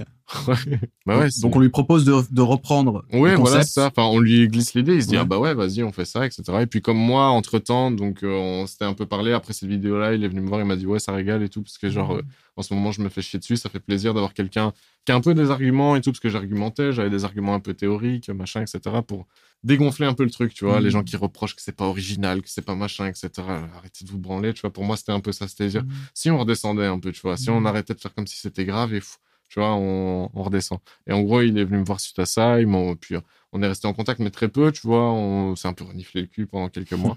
et puis, euh, on s'est retrouvé en session studio avec Pampan, machin, le courant, il est archi bien passé. Et puis, euh, et puis de là, je pense, euh, juste, il, il faisait le truc avec, il s'est dit mid, il me faut un troisième, machin, il m'a Mhm. appelé, et puis on a fait le truc ensemble. Donc, euh, ouais, la vidéo hit année 2000, on avait trois jours pour faire chacun un hit aux couleurs des années 2000. Masquer euh, le motif et Estukis et Tolja, qu'ils ont ramené Mhm. après euh, euh, la chanteuse qui... euh, du coup, ils ont fait un truc à la 113 qui est incroyable. On était persuadés qu'on allait se faire rouler dessus. Quand on a entendu leur morceau, on s'est dit, putain, on... genre on, on est mort en fait. Leur morceau, il est trop chaud. euh, et, et nous, on a fait donc euh, Time Time, un truc à la Ozone, machin. Et moi, à la base, quand je quand j'ai commencé à comprendre qu'on allait se diriger vers cette esthétique, je me suis dit, oh l'enfer. envie Ah, gros, moi, j'ai jamais kiffé Ozone, tu vois ce que je veux dire J'ai jamais été dans ce délire, tu vois. Pa- pa- Pareil, pour recontextualiser un petit peu, donc cette vidéo, en fait, il y a deux teams euh, de producteurs qui s'affrontent. Ouais. Chacun un style qui est censé rappeler les années 2000. Et donc Ouais. d'un côté, tu avais effectivement le côté euh, rap funk de, 100, de 113, en Ouais, gros. Et de l'autre, il y avait donc euh, fameux Ozone, c'était Drago truc dans le morceau. Exactement. My... Euh, Voilà, et voilà. Tout le monde connaît ce morceau. Et donc l'idée, c'était de, de reprendre cette esthétique sonore et de faire un morceau avec un côté contrainte. C'est ça, en trois jours, vous deviez composer à trois. Ouais, morceau. voilà, composer, faire le texte, enregistrer. Ouais. À la fin, c'est masterisé, c'est parti. C'était intéressant comme euh, le fait d'avoir cette contrainte aussi de. Oui, après- artistique pour toi, c'était intéressant aussi. Ah, mais gros, je n'ai jamais taffé autrement que dans l'urgence, euh, tu vois. Mhm. Et donc, euh, même si j'ai euh, trois mois pour faire un truc, je le fais dans les trois jours qui précèdent, tu vois ce que je veux dire. donc, euh, genre, c'est pour moi, c'est un lundi, tu vois. Mais, euh, mais euh, par contre, il y a plein d'autres trucs que j'ai jamais vécu euh, dans cette histoire. Déjà, c'était filmé tout ça? C'était filmé, gros. Ouais. Il y avait deux caméramans, on te branche un micro, machin. Moi, j'ai l'habitude des tournages à l'arrache avec ma Logitech, euh, Un tu peu vois. comme ici, là. Comme. Ouais, tu captes. Genre, on est dans ce truc à la base, tu vois. Et, et pour moi, c'est beaucoup plus naturel. Là, c'est compliqué, tu vois. T'as un top, machin, hop, lille. Et euh, t'es quand même avec Squeezie, euh, avec Mid. On, on avait quand même, sais, on, c'était- on était un peu rentrés en contact. euh, On s'était déjà retrouvés ensemble tous les trois, etc. On avait quand même, c'était pas des parfaits inconnus, tu vois ce que je veux Mhm. dire. Mais eux, ils avaient déjà travaillé ensemble, ils avaient une dynamique ensemble, etc. Tu vois, donc ils ont été euh, super euh, accueillants avec moi, ils m'ont bien intégré dans le truc et on s'est tapé des méga bars. Mhm. Je, je les kiffe trop, tu vois. Mais c'est vrai que le, particulièrement le premier jour, c'était assez inconfortable pour moi. Genre, euh, j'étais un peu dans hors de mon corps, en train de me dire, ouais, euh, tu vois, euh, je dois faire ci, je dois faire ça, machin et tout, tu vois. C'était un peu. Mais pour ce qui est de faire de la musique, on fait de la musique. euh, je, je suis chrono-musique. Je fais de la musique Chrono vite. musique fait la musique. Euh, je fais la musique vite, tu vois ce que je veux dire C'était euh, Ah oui, vite, gros, c'est ouais. Donc euh, je suis, c'est c'est mon métier. Tu vois, ça, ça, m'évoque un truc, tout ça, c'est que par rapport à ce à quoi s'est heurté Squeezie, tu sais, au niveau musical avant, par Ouais. rapport à la légitimité, etc. Time Time n'a pas souffert de cette polémique. Et je pense qu'il y a plusieurs raisons euh, pour ça. Euh, D'une part, c'est un morceau qui est issu d'une vidéo, mine de rien. Mm. C'est-à-dire qu'il y a quand même un projet YouTube en parallèle. Ouais, ouais. Donc déjà, ça légitime un peu la sortie de ce, de ce morceau. Le deuxième, c'est que, ce qu'on avait déjà un peu dit, il s'est entouré de gens. C'est-à-dire que, donc vous, en l'occurrence, la team, c'était avec Mid aussi. Mid, c'est quand même quelqu'un euh, signé chez Headbanger, qui a sorti un super album, il y a, je sais plus, il y a un peu plus d'un an, un truc comme ça. Ouais. Je sais plus combien de temps exactement. Euh, musicien respecté. Ah oui. Et, euh, Et en fait, je pense que c'est intelligent de la part de Squeezie, je sais pas s'il l'a vécu comme ça, hein, mais de de mettre de plus en plus un pied dans la musique en s'appuyant sur des gens comme ça, en disant aussi c'est une vidéo YouTube, on va pas révolutionner la musique, etc. Mais on va quand même sortir un morceau, ça me Mm. fait plaisir, et puis peut-être qu'il va rentrer un peu dans votre quotidien et ça va être cool, etc. En tout cas, je pense que l'approche était la bonne Mm. pour, euh, pour pourquoi pas un jour, ça se trouve c'est peut-être son ambition, je sais pas, mais bifurquer complètement sur une carrière euh, de musicien par exemple. Mais je l'ai déjà entendu en interview, ça évoluera peut-être. Mm. Et, je- et là, tu vois, je l'ai trouvé, inté- je l'ai trouvé intelligent de dire ça. Il a dit, euh, si je me trompe pas, il nous corrigera si jamais il regarde ça. C'est, euh, il avait dit que lui, il ne voulait pas dropper YouTube d'un coup et faire que de la musique, par exemple. Ouais. Parce qu'il disait, les, les gens qui me suivent, et qui, vont être les premiers quand même euh, auditeurs de ma musique, parce qu'il a conscience que sa musique, elle va avant tout être écoutée par des gens qui le connaissent déjà à travers Ouais. YouTube. Et il, il disait, en gros, ces gens-là, je peux pas les laisser tomber, entre guillemets. Mm. Je peux pas leur dire dans YouTube, maintenant je suis musicien, c'est tout, puis vous écoutez mes... Et il y avait ce, comment je l'ai ressenti en tout cas, cette idée qu'il fallait continuer à accompagner, pas se prendre pour un autre d'un coup. Mm. Ouais, mais si c'était ça qu'il ressentait, à la limite, moi, ça me dérangerait pas. Enfin, les gens, ils font ce qu'ils veulent, Salman. Oui, mais, mais, mais, mais je trouvais que c'était intelligent la façon dont Bah ouais, je. Et d'être un peu ouais, conscient, tu vois, de qui on est, de, qui nous suit, etc. À fond, à fond. Non, mais je, je capte à fond. Moi, je dis ça, Mm. euh, Ouais. tu vois, je te troll un petit peu, mais en, mais en vrai, c'est ce que je pense, tu vois. C'est que je Ouais. me dis, bon, moi, il aurait fait l'inverse. Euh, en fait, tout dépend de comment c'est fait aussi, je pense. Parce que, euh, je sais pas, par exemple, si, euh, c'est un exemple qu'on prend souvent, mais en vrai, je le suivais pas trop avant, mais Joji, euh, tu vois, tu vois qui c'est? Non, je vois pas. Joji? Joji, en fait, à la base, c'était un YouTuber, mais c'est le type du Harlem Shake. Tu te rappelles le. Harlem Shake? Je me rappelle le Harlem Shake. Et genre, il avait vraiment, tu sais, son personnage, il était dans une espèce de collant rose, machin. Il, faisait plein de trucs horribles et Mm. tout, tu vois. C'était genre, il y avait beaucoup de trucs à base de vomi, si j'ai bien compris. J'ai jamais suivi son. C'est en mode jackass un peu, quoi. Ouais, voilà, c'est ça, tu vois. Ouais. Et vraiment, le YouTuber, euh, ouais, un peu jackass et tout. Et puis, euh, du jour au lendemain, euh, je sais pas s'il continue à faire du, du contenu sur YouTube, mais en tout cas, il a vraiment une vraie crédibilité, euh, dans l'industrie de la musique. Il fait des morceaux qui sont sérieux, voire limite badants, etc., tu vois. Et il a une vraie DA, tu vois. Je pense que c'est la clé, tu vois. C'est vraiment, parce que produire de la musique de, de qualité, en tout cas d'une qualité suffisante pour rivaliser avec euh, l'industrie musicale euh, actuelle, en vrai, c'est pas, tu vois, faut pas être un génie, tu vois ce que je veux dire, pour faire euh, un, un morceau qui peut potentiellement euh, être écouté par plein de Il y gens. a des etc. recettes, en tout cas. Oui, voilà. Il y a des codes. Il y a Des des codes et les, ces codes sont pas si compliqués. On a Mm. beaucoup d'outils pour arriver à, tu vois, genre, en gros, maintenant, t'as besoin d'un PC. Voilà. Alors, avant, c'était plus compliqué. Tu fais tout ça in the box et puis c'est parti. Oui, voilà, c'est ça. Mais c'est trop bien. Moi, je, je trouve ça grave. incroyable. Typiquement, il- Squeezie, il aurait pu faire t'appeler et dire, voilà, avec Mine, on va faire un morceau et tout de suite, il sort sur les plateformes directement le morceau. Ouais. C'est pas ça qu'il a fait, tu vois. Non, mais euh, après, enfin, il l'a fait euh, avant. Il a ressorti des morceaux euh, là ici récemment. tu vois, c'est juste ces deux trucs en parallèle. Je pense que juste, il se fait kiffer. Tu vois. Genre en vrai, je pense que la musique. Je, moi, du coup, j'ai vu essentiellement ce projet-là de l'intérieur. Tu vois. Ouais. Je sais pas comment il vit ses autres projets, mais il avait l'air de tellement kiffer. Il nous en parlait tellement pendant pendant qu'on le faisait. Il nous disait putain les gars, c'est quand même incroyable ce qu'on est en train de vivre et tout. Tu vois. Et moi, j'étais là, ouais en mode. Mais il avait l'air autant euh, émerveillé que moi, alors que lui, c'est lui qui fait le truc. Tu vois ce que je veux dire Moi, j'étais là genre euh, Cendrillon. Tu vois ce que je veux dire et euh, donc ouais, je pense qu'il il était tellement euh, enthousiaste vis-à-vis de ce truc-là, ce projet-là en particulier a fait tellement kiffer. J'ai vraiment l'impression que la musique c'est un truc qui le qui le chauffe de ouf. En tout cas Mhm. en ce moment, je sais pas, euh, tu vois, tu vois, genre, enfin moi je connais, je le connais pas assez que pour dire euh, est-ce que c'est vraiment le truc qui fait sa vie, etc. Mais en tout cas, ce que je vois à l'instant T, c'est qu'il y a un vrai enthousiasme pour la musique et euh, que ça le chauffe de, de ouf et que s'il veut drop un album, il drop un album. euh, machin. Je pense que je pense qu'il il arrive dans un arc où où il se pose plus trop de questions en vrai, tu vois. Je pense que je pense que ouais là il a envie en gros de juste se faire kiffer. Tu vois, il a il a envie de faire des trucs, il les fait. Genre il a déjà essuyé euh, pas mal de plâtre, il s'est déjà pris des trucs, des machins, etc. Juste il a envie de se faire kiffer sans casser les couilles à personne et voilà. Le truc, c'est que il y a cette vidéo qui sort. Et là, on en arrive quand même à l'étape suivante, c'est que euh, alors il y a donc une vidéo suivie d'un clip. Mm.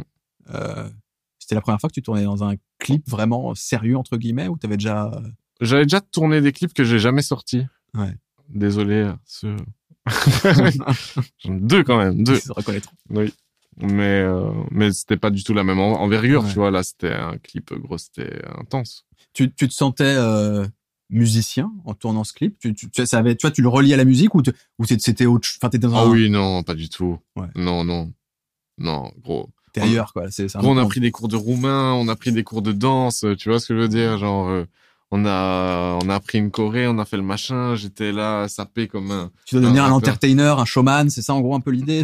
Non, je me posais pas la question, Ouais. tu vois, genre j'étais là, je m'amusais avec euh, mes deux gars et Ouais. gros entre les prises, on se jetait des marrons et tu vois, je me suis pas trop demandé euh, ce que je ressentais à ce moment-là, tu vois, juste euh, non, je kiffais le truc en vrai, tu vois.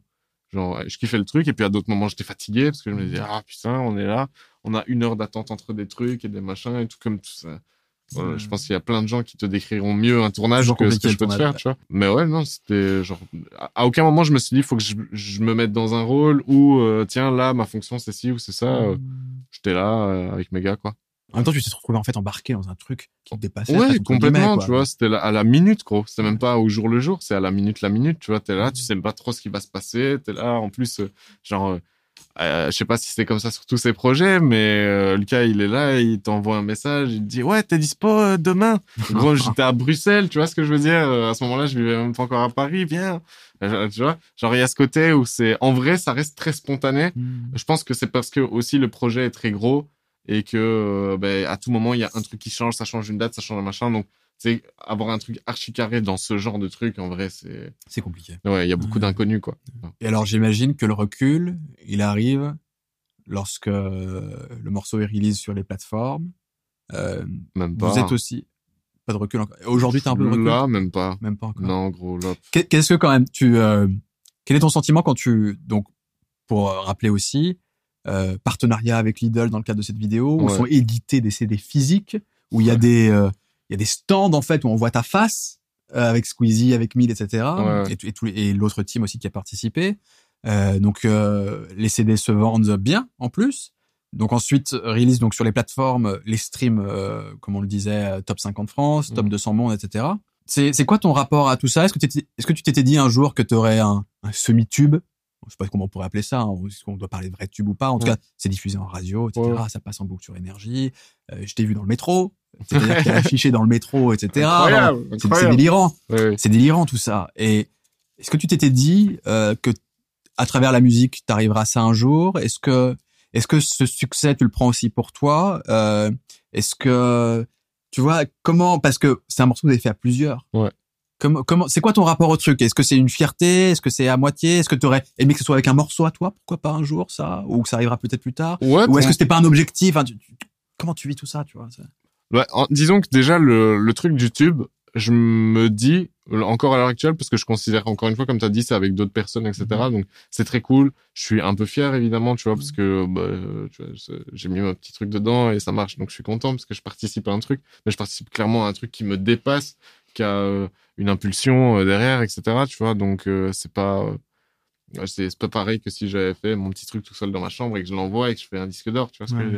Donc, mais ça, c'est le genre de truc que ça me paraît pas impossible de le faire, tu vois. Mhm. Genre, je- en fait, je doute très peu, tu vois, de ce genre de truc. Je me dis, ah, ce serait bien que je teste. Et alors, quand je teste, bah, si ça marche pas, ça marche pas. Et je me dis, bah, on va essayer autre chose, tu vois. Et- mais ça fait partie des trucs où je me dis, ouais, ce serait bien que je, ce serait bien que j'ai un tube. Ce serait bien que je fasse un film, ce serait bien que je fasse un machin, etc. Je vais, euh, tu vois, à mon rythme, tu vois, en essayant surtout de rester, moi, stimulé dans la, comment j'arrive là où je vais. Parce qu'en gros, c'est ça, c'est, j'ai planté un petit drapeau à un endroit qui est, euh, avant 50 piges, je fais un Pixar. Et d'ici là, il y a plein de trucs où je me dis, bah, ce serait des expériences bonnes à prendre, tu vois. Mhm. Genre, en vrai, euh, travailler avec une grosse maison de disques, euh, tu vois, euh, faire un vrai long métrage, euh, tu sais, des trucs à petit budget, des plus, tu sais, Mhm. avoir une expérience complète, tu vois. Ouais. Et euh, faire un tube et avoir un tube qui marche, ça en fait partie pour moi, tu vois. Et donc, ouais, ça fait partie des trucs que je me dis, bah, viens, on, on teste. Et si ça marche, ça marche. Si ça marche pas, ça marche pas. Et donc, il y a quand même un peu ce truc-là, mais je me dis pas, oh, c'est impossible, machin, etc. Et le, sinon, le, le truc de Time Time, comme je t'ai dit, nous, on- tous les trois, avec Mid et Squeezie, on se disait, on va se faire rouler dessus, leur morceau, il est trop bien, on a vu leur clip, il était incroyable et tout, tu vois. Donc, euh, notre clip, il est quand même un peu perché, machin, etc. Donc, peut-être ça va rééquilibrer, Ok. tu vois. Donc, on va avoir ce truc où quand les morceaux, genre, ils vont sortir, on va se faire d'abord allumer, parce que, bon, tu vois, c'est quand même, je, je me suis dit, bon, c'est, compliqué quand même à Mhm. adhérer. Et, euh, et puis après, avec le clip, on va se dire, bah voilà, ils se sont fait un délire et tout, c'est rigolo et ce sera, tu vois. Et euh, c'est ce qu'on se disait. Et en fait, euh, finalement, en fait, le morceau, dans, même dans les extraits de la vidéo, on voyait qu'il y avait déjà un truc qui se dessinait pour dire que, je sais pas, les gens, ils, ils étaient en kiff sur Time Time. Hmm.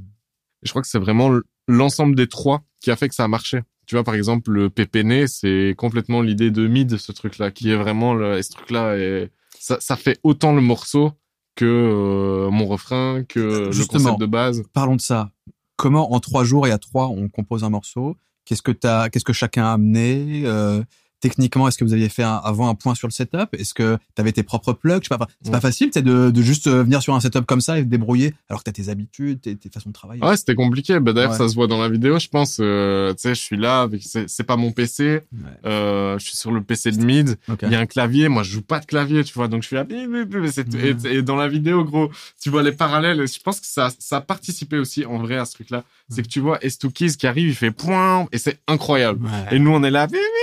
Ah tu vois. Et à la fin, t'as quand même un vrai morceau, tu vois. Et, et ça, je pense que c'est rigolo, c'est que pendant toute la vidéo, même en vrai, si tu fais attention au mix, genre, eux, quand ils passent les extraits de Ambiance Scandale, ils passent des pistes audio. Nous, c'est toujours de la repisse, Ah. des baffles, tu vois, machin, etc. Et donc, t'as vraiment un décalage qui se fait entre les deux. Et à la fin, quand t'entends vraiment le morceau, je pense que le, le contraste fait que, que, ouais, tu, en plus, t'as suivi nous, on était un petit peu les gogoles de, de ce truc-là. Donc, quand les gogoles gagnent, c'est toujours marrant. C'est comme ça que je m'explique aussi ce truc-là. C'était un très bon équilibre, justement. C'était très fluide, la manière dont on l'a fait, etc. En même temps, t'es aussi dans le, dans le flux de, tu sais, tu dois produire vite, etc. Donc, t'es là, machin, il y a le, tout ce truc, les idées fusent un petit peu, etc. Mais, mais en gros, t'as as quoi? T'as par exemple ta mid qui dit OK, on pourrait partir sur tel accord, et puis toi à côté tu dis non mais attends, euh, on pourrait faire telle progression harmonique ou je ne sais quoi. En Enfin, gros, c'est ouais. ça. Mais, euh, mais ouais, c'est, bah, après, quand c'est pas toi qui maîtrise, souvent, Ouais. tu vas dire des petits trucs comme ça, etc. Mais là, ici, comment ça s'est passé? C'est vraiment, ouais, j'ai, on va dire, j'ai posé un peu un squelette. Ouais.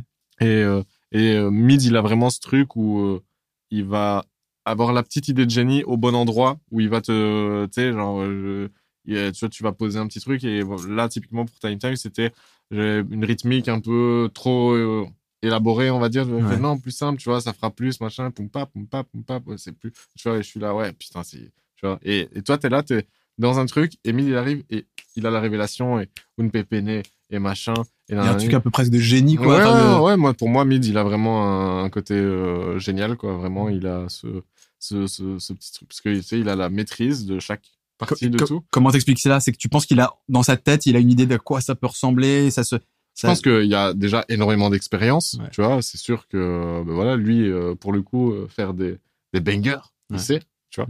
Et des bangers qui, tu sais, genre, en fait, au-delà de d'avoir la recette, t'as le rapport du public aussi, que t'as les retours, etc. Ça te permet justement de comprendre petit à petit Hmm. ce qui fonctionne, ce qui fonctionne pas, etc. Quand tu le fais euh, toi avec ta patte. Donc euh, je pense que ouais, il a il a beaucoup d'expérience et puis simplement en gros, il, on a tous hein, une manière de fonctionner différente, tu vois. Et Mhm. lui, il a une manière de fonctionner. Gros, il est dans son élément, tu vois ce que je veux dire. Il- mais même dans même sur sa com et tout, je sais pas si tu suis un peu son Insta, Un mais peu. gros tout ce qu'il fait sur sa com, c'est légendaire. C'est un, son- c'est un personnage. Ouais, c'est un personnage. un Ouais, personnage. ouais. Puis il a vraiment ouais un univers. Un... Gros, ouais, c'est un c'est un ovni, tu vois. Je me demande un truc, tu me dis si c'est une connerie, mais euh, tu dis, tu sais que euh, quand tu as fait des trucs avec du retour du public, ça te permet d'affiner des choses et tout. Ouais. Et c- ça, c'est compliqué, en fait, je pense, parce que tu sais éventuellement que tu vas faire des ventes ou des, ou des gens vont se ramener à tes concerts, etc. Mais tu vois, pas, ils vont pas te dire précisément ce qui leur ont plu, tu vois. Donc, par contre, quand t'es DJ, là, je pense que ton magazine a un vrai savoir-faire de qu'est-ce qui fait tilter les gens. Mm. Parce que tu sais, quand tu dois animer une soirée, c'est pas évident. C'est pas bête ce que tu dis là. Moi, j'ai Ouais. jamais mixé, tu vois. J'ai vu une fois, machin et tout. Et j'étais pas du tout focus là-dessus. En vrai, j'étais dans le booth en train de boire. Ouais. Donc, euh, ouais, non, c'est. Mais, mais je pense que c'est très vrai ce que tu dis là. Je pense que c'est Ouais. c'est un truc auquel j'avais même pas pensé. Et je pense que voilà, là, je vais l'inclure dans ma petite euh, bucket list de ouais, ce serait cool que, tu vois, je mixe un peu ou au moins que j'aille voir un peu, tu vois. Parce que j'imagine, en, en concert, tu peux le vivre aussi, ça. Mais t'as peut-être moins euh, en concert. Tu sais qu'un morceau marche mieux, qu'il y a des moments qui marchent mieux, etc. Mais il n'y a pas ce rapport où tu cherches à tout prix à passer le morceau qui va plaire au public Ouais, et ouais, qui, est- ouais. qui est adapté à ce moment-là précis, etc. De Ce qui est le rôle du DJ. C'est- Il s'adapte en temps réel, vraiment. Ouais, puis t'as ce truc où en général un concert, toi tu vas présenter euh, une œuvre à toi, tu vois, et que toi t'es évidemment t'essayes de l'enrober dans un truc qui va Mhm. plaire au public, mais c'est pas pareil de pouvoir choisir littéralement tous les morceaux du monde et de dire tiens pourquoi est-ce que je vais faire enchaîner celui-là? C'est vrai que c'est- très intéressant ce que tu dis là, Donc mid, trop fort. trop fort. Et Squeezie, il apporte euh, quoi pareil? C'est un peu comme toi, c'est Mais déjà, Squeezie, il commence à avoir une vraie expérience de de DA euh, musicale, tu vois. Ouais. Parce que il- je- il sait pas encore vraiment prodé. Je sais même pas s'il a l'ambition de le faire. Mais déjà, euh, il gère mieux Ableton que moi, parce que moi, Ableton, c'est pas mon logiciel, et lui, souvent, il a l'habitude de travailler avec lui, tu vois, donc il est là, il enregistre les trucs, euh, il, il sait euh, quels sont les effets, euh, s'il veut tel effet, machin, etc. Euh, genre, il, il- en vrai, mid, Squeezie, il peut lead une session, tu vois. Moi, ça, je me suis déjà retrouvé dans une session avec Naskil, d'ailleurs, que je vais voir tout à l'heure, normalement. Où euh, bah, Squeezie, c'est un, peu un chef d'orchestre. Mais je pense que ça, c'est son expérience de gros youtubeurs avec une équipe, etc. Tu vois, Ouais. c'est ça lui apporte ce truc-là. C'est que genre il est là, euh, on est, moi je suis en session avec lui et Naskid et on est deux comme ça. Ou euh, pareil avec Pandrez et Renard, hein, tu vois, on est on est là on- et, et lui il nous dit ah ouais je verrais bien ci, je verrais bien ça, non plus simple, hein, machin, un truc qui fait poète poète machin, tu vois, tu vois. Et genre il est- il a une une vision et il sait quoi il y est. Et euh, toi, euh, tu si tu parles le même langage que lui, tu peux arriver très vite à ce qu'il veut, tu vois. J'en- arrive à ça, c'est que quand tu collabores avec quelqu'un euh, qui, est moins- qui est musicien depuis moins longtemps, Ouais. disons, et qui maîtrise peut-être un peu moins les aspects plus théoriques, etc. Le truc souvent compliqué, c'est de se mettre d'accord sur les termes. Ouais. Tu le connais, toi, ça, quand tu es compositeur en général et que tu bosses euh, pour des boîtes, par exemple, etc., Ouais. qui vont te dire on a besoin de mettre telle image en musique, c'est toujours un bordel parce qu'ils vont te dire oui mais je verrais ça plus comme ça comme ça ils vont utiliser des termes et qui en fait soit n'ont aucun rapport avec la musique et toi Ouais. ça va pas plus te parler soit qui vont même te te mener à un truc alors que c'est pas du tout ce à quoi ils pensaient enfin tu... c'est un bordel Moi, ça m'arrive jamais, gros. c'est vrai? Je suis un génie. t'arrives à comprendre à chaque fois la commande du client En, vrai, je- en vrai, moi, j'ai eu très peu dans ma carrière de compositeur sur mesure des retours autres que c'est un bon début, continue. Tu vois. Ok. Genre en général, moi, ça se passe comme ça. et Mais jamais un cahier des charges à la base? Genre tu vois on te dit ouais je voudrais tel truc tel truc mais là il faut que ce soit euh, je sais pas je vais dire une connerie mais plus bleu enfin j'ai n'importe quoi Ouais. tu sais avec des adjectifs ou je ne sais quoi et qui Mais en fait, ça, ça me dérange beaucoup moins que, en fait, les- mes expériences les plus chiantes, ça a toujours été avec des musiciens amateurs et, euh, et qui justement, eux, croient qu'ils utilisent un jargon musical, euh, tu vois, sauf qu'en fait, non. Et, et du coup, t'es là, et là, ça devient compliqué. Mais quelqu'un qui va me dire, j'aimerais bien que ce soit plus bleu, euh, ben, je vais lui demander des refs, euh, tu vois, machin, etc. Et déjà, en fait, déjà, euh, moi, je travaille pas avec, euh, je reçois pas une feuille, tu vois. C'est Mhm. genre, mon client, il vient, on parle pendant deux heures. Souvent, on parle des fois pendant quatre, cinq heures, gros. On est là, on se tape un call, on parle de la vie, de la mort, de machin et tout. Genre, on, on se rencontre, tu vois. Et euh, de là, déjà, on, tu captes déjà un peu des choses sur la personne ouais, sur les voilà, c'est attentes ça, sur, le, sur le- la personne, euh, comment, j'essaie de comprendre, un, la personne, et deux, ce qu'elle veut dire. Parce qu'en gros, moi, je me considère comme un interprète au sens langagier du terme. Ça veut dire quelqu'un qui ne parle pas la musique, Mhm. je dois lui faire parler en musique, tu vois. Et donc, euh, ben, c'est ça mon boulot, en fait. Mhm. Donc, euh, moi, moi, c'est ça. C'est que genre, moi, mon boulot, c'est pas de faire la plus belle musique du monde quand je fais ça. C'est de faire la, de dire musicalement ce que mon client, il veut dire. Mhm. Et donc, euh, moi, c'est le, c'est le skill set que je trouve intéressant en plus dans ce métier-là. C'est que genre, Mhm. bah, tu dois parler avec les gens, tu dois les comprendre, tu dois faire machin et tout. Oui, l'aspect humain. Moi, moi, c'est cet aspect-là qui me plaît beaucoup plus que même si j'adore faire de la musique, tu vois, mais la, la manufacture de la musique, euh, c'est, c'est, ça dépend des moments, mais euh, je trouve ça moins intéressant que l'échange que j'ai avec les clients et justement. Puis il faut dire que ce truc-là, quoi. puis toi en plus ça, on a déjà parlé plusieurs fois dans cette émission, mais ça te plaît aussi cette, ce côté euh, musique en tant que discipline où tu dois t'exercer, trouver les codes pour tel genre, etc. Ils ont telle attente. Alors comment je, comment je vais me démerder pour arriver à Ouais. avoir ça quoi? T'es dans un shonen, moi je suis dans un shonen, je vais être le plus fort, tu vois. Donc ça c'est comment ça s'est passé la composition, etc. On a parlé du fait qu'après ça a eu un, un succès incroyable et tout. Qu'est-ce que qu'est-ce que tu en retires de cette expérience? Et surtout en tant que musicien, j'ai envie de dire. Pas forcément parce que évidemment c'est une expérience humaine incroyable, technique, etc. Tu trouves sur un tournage, clip, machin, etc. C'est une folie. Mais vraiment d'un point de vue purement musical, toi en tant que musicien, etc. Qu'est-ce que t'en retires? Est-ce que t'as l'impression d'avoir appris des choses aussi euh, en tant que musicien? Comme à chaque fois. Ouais. comme à chaque morceau. Donc c'est toujours, c'est toujours un peu, tu vois, c'est pas, c'est rare, euh, tu vois, que tu vas faire un morceau et que ça va changer ta vision. Ça m'a appris, euh, ouais, à lâcher un peu prise sur certains trucs. Ça m'a, genre, encore une fois, c'est, des leçons que tu dois te l'apprendre 50 fois, tu vois, pour la Mhm. comprendre. Mais, euh, mais pareil que genre, en vrai, tu, tu- moi, je, je comprends que je ne comprends pas vraiment le public. C'est que, ouais, je te dis, on pensait qu'on allait se faire rouler dessus. Et en vrai, gros, le truc, euh, les les retours des moi c'est les retours des gens que j'aime bien tu vois. Mhm. c'est genre qu'on marque sur des stories Insta je vois des gamins ils sont en cours de PS le prof il passe le morceau. Je vois des des gamines elles sont dans la voiture elles filment leur daron leur daron ils chantent et tout tu vois. Ça je trouve ça incroyable en fait le le fait que ça rentre dans la vie des gens pour du vrai. Parce que les chiffres et tout c'est grave cool et euh, merci la SACEM tu vois. Mais euh, Ouais. mais tu vois genre ce les gens c'est ce que je préfère Parce que c'est limite le plus beau truc dans la musique. Enfin, quand, Ouais, quand, voilà, t'as envie de faire des tubes, etc., quand t'as envie d'être très populaire, c'est l'idée que ça accompagne les gens dans leur vie. C'est ça qui est ouf. C'est ça qui est incroyable, tu vois. Et, euh, et du coup, ben, je les comprends pas, tu vois, parce que je m'attendais pas à ce que ça rentre autant dans la vie des gens, tu vois. Et en fait, ça, j'aime bien genre, ce truc de, de malentendu, tu vois. Genre, euh, j'ai- j'aime bien l'idée du, du hit malentendu. euh.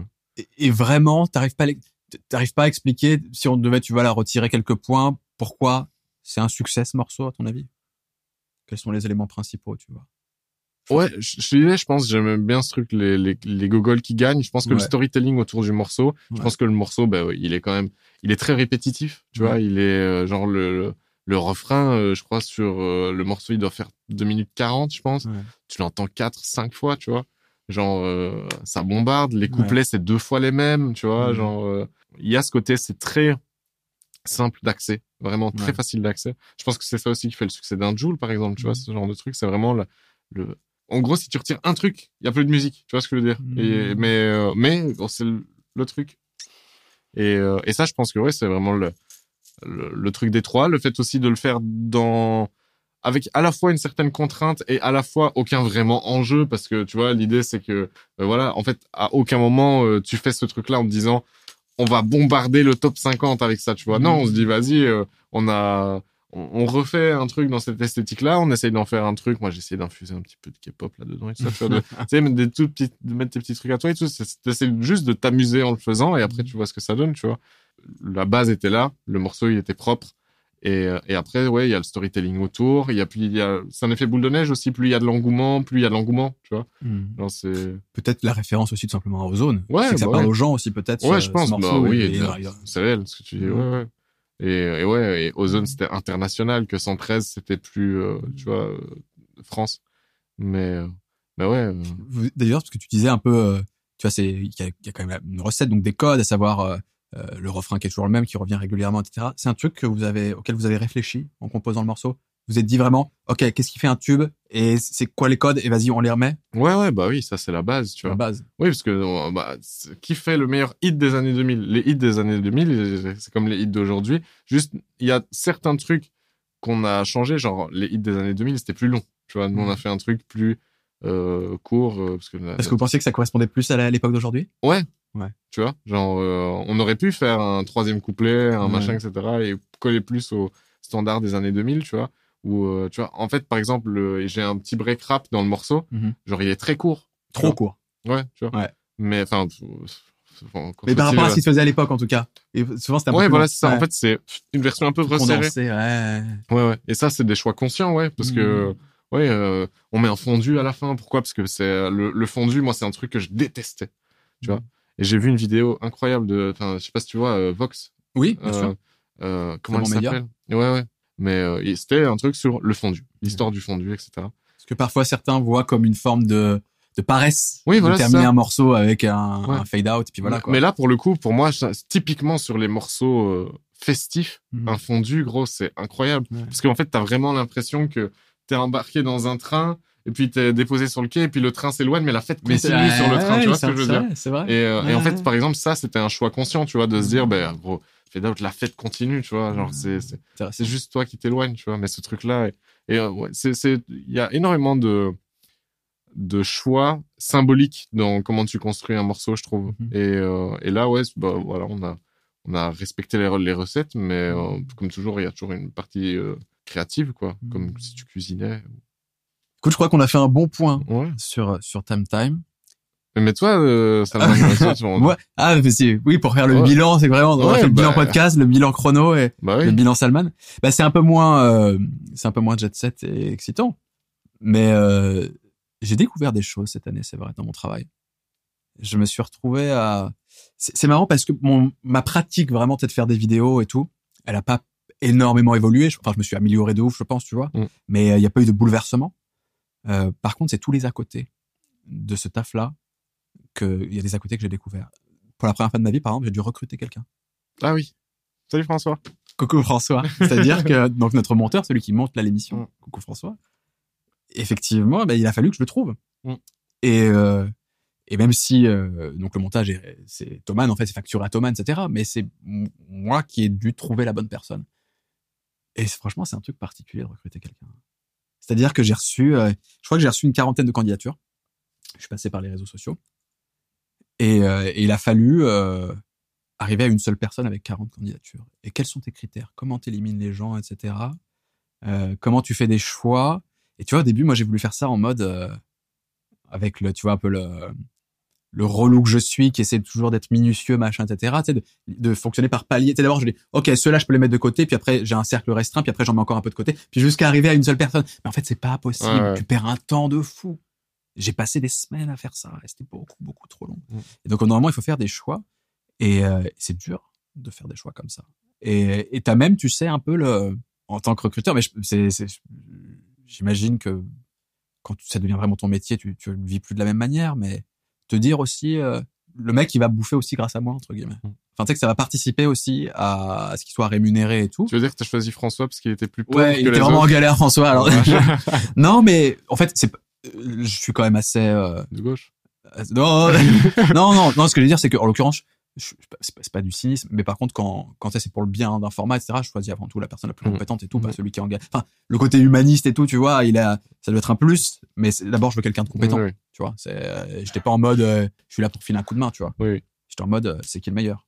Mais t'as quand même ce truc qui te trotte en tête. En fait, je me retrouvais, mec, je me suis retrouvé dans la situation dans laquelle moi-même j'étais avant. En fait, où j'ai dit à des gens, moi, j'aurais pu demander staff à une Ouais. époque. J'aurais pu être en galère, etc.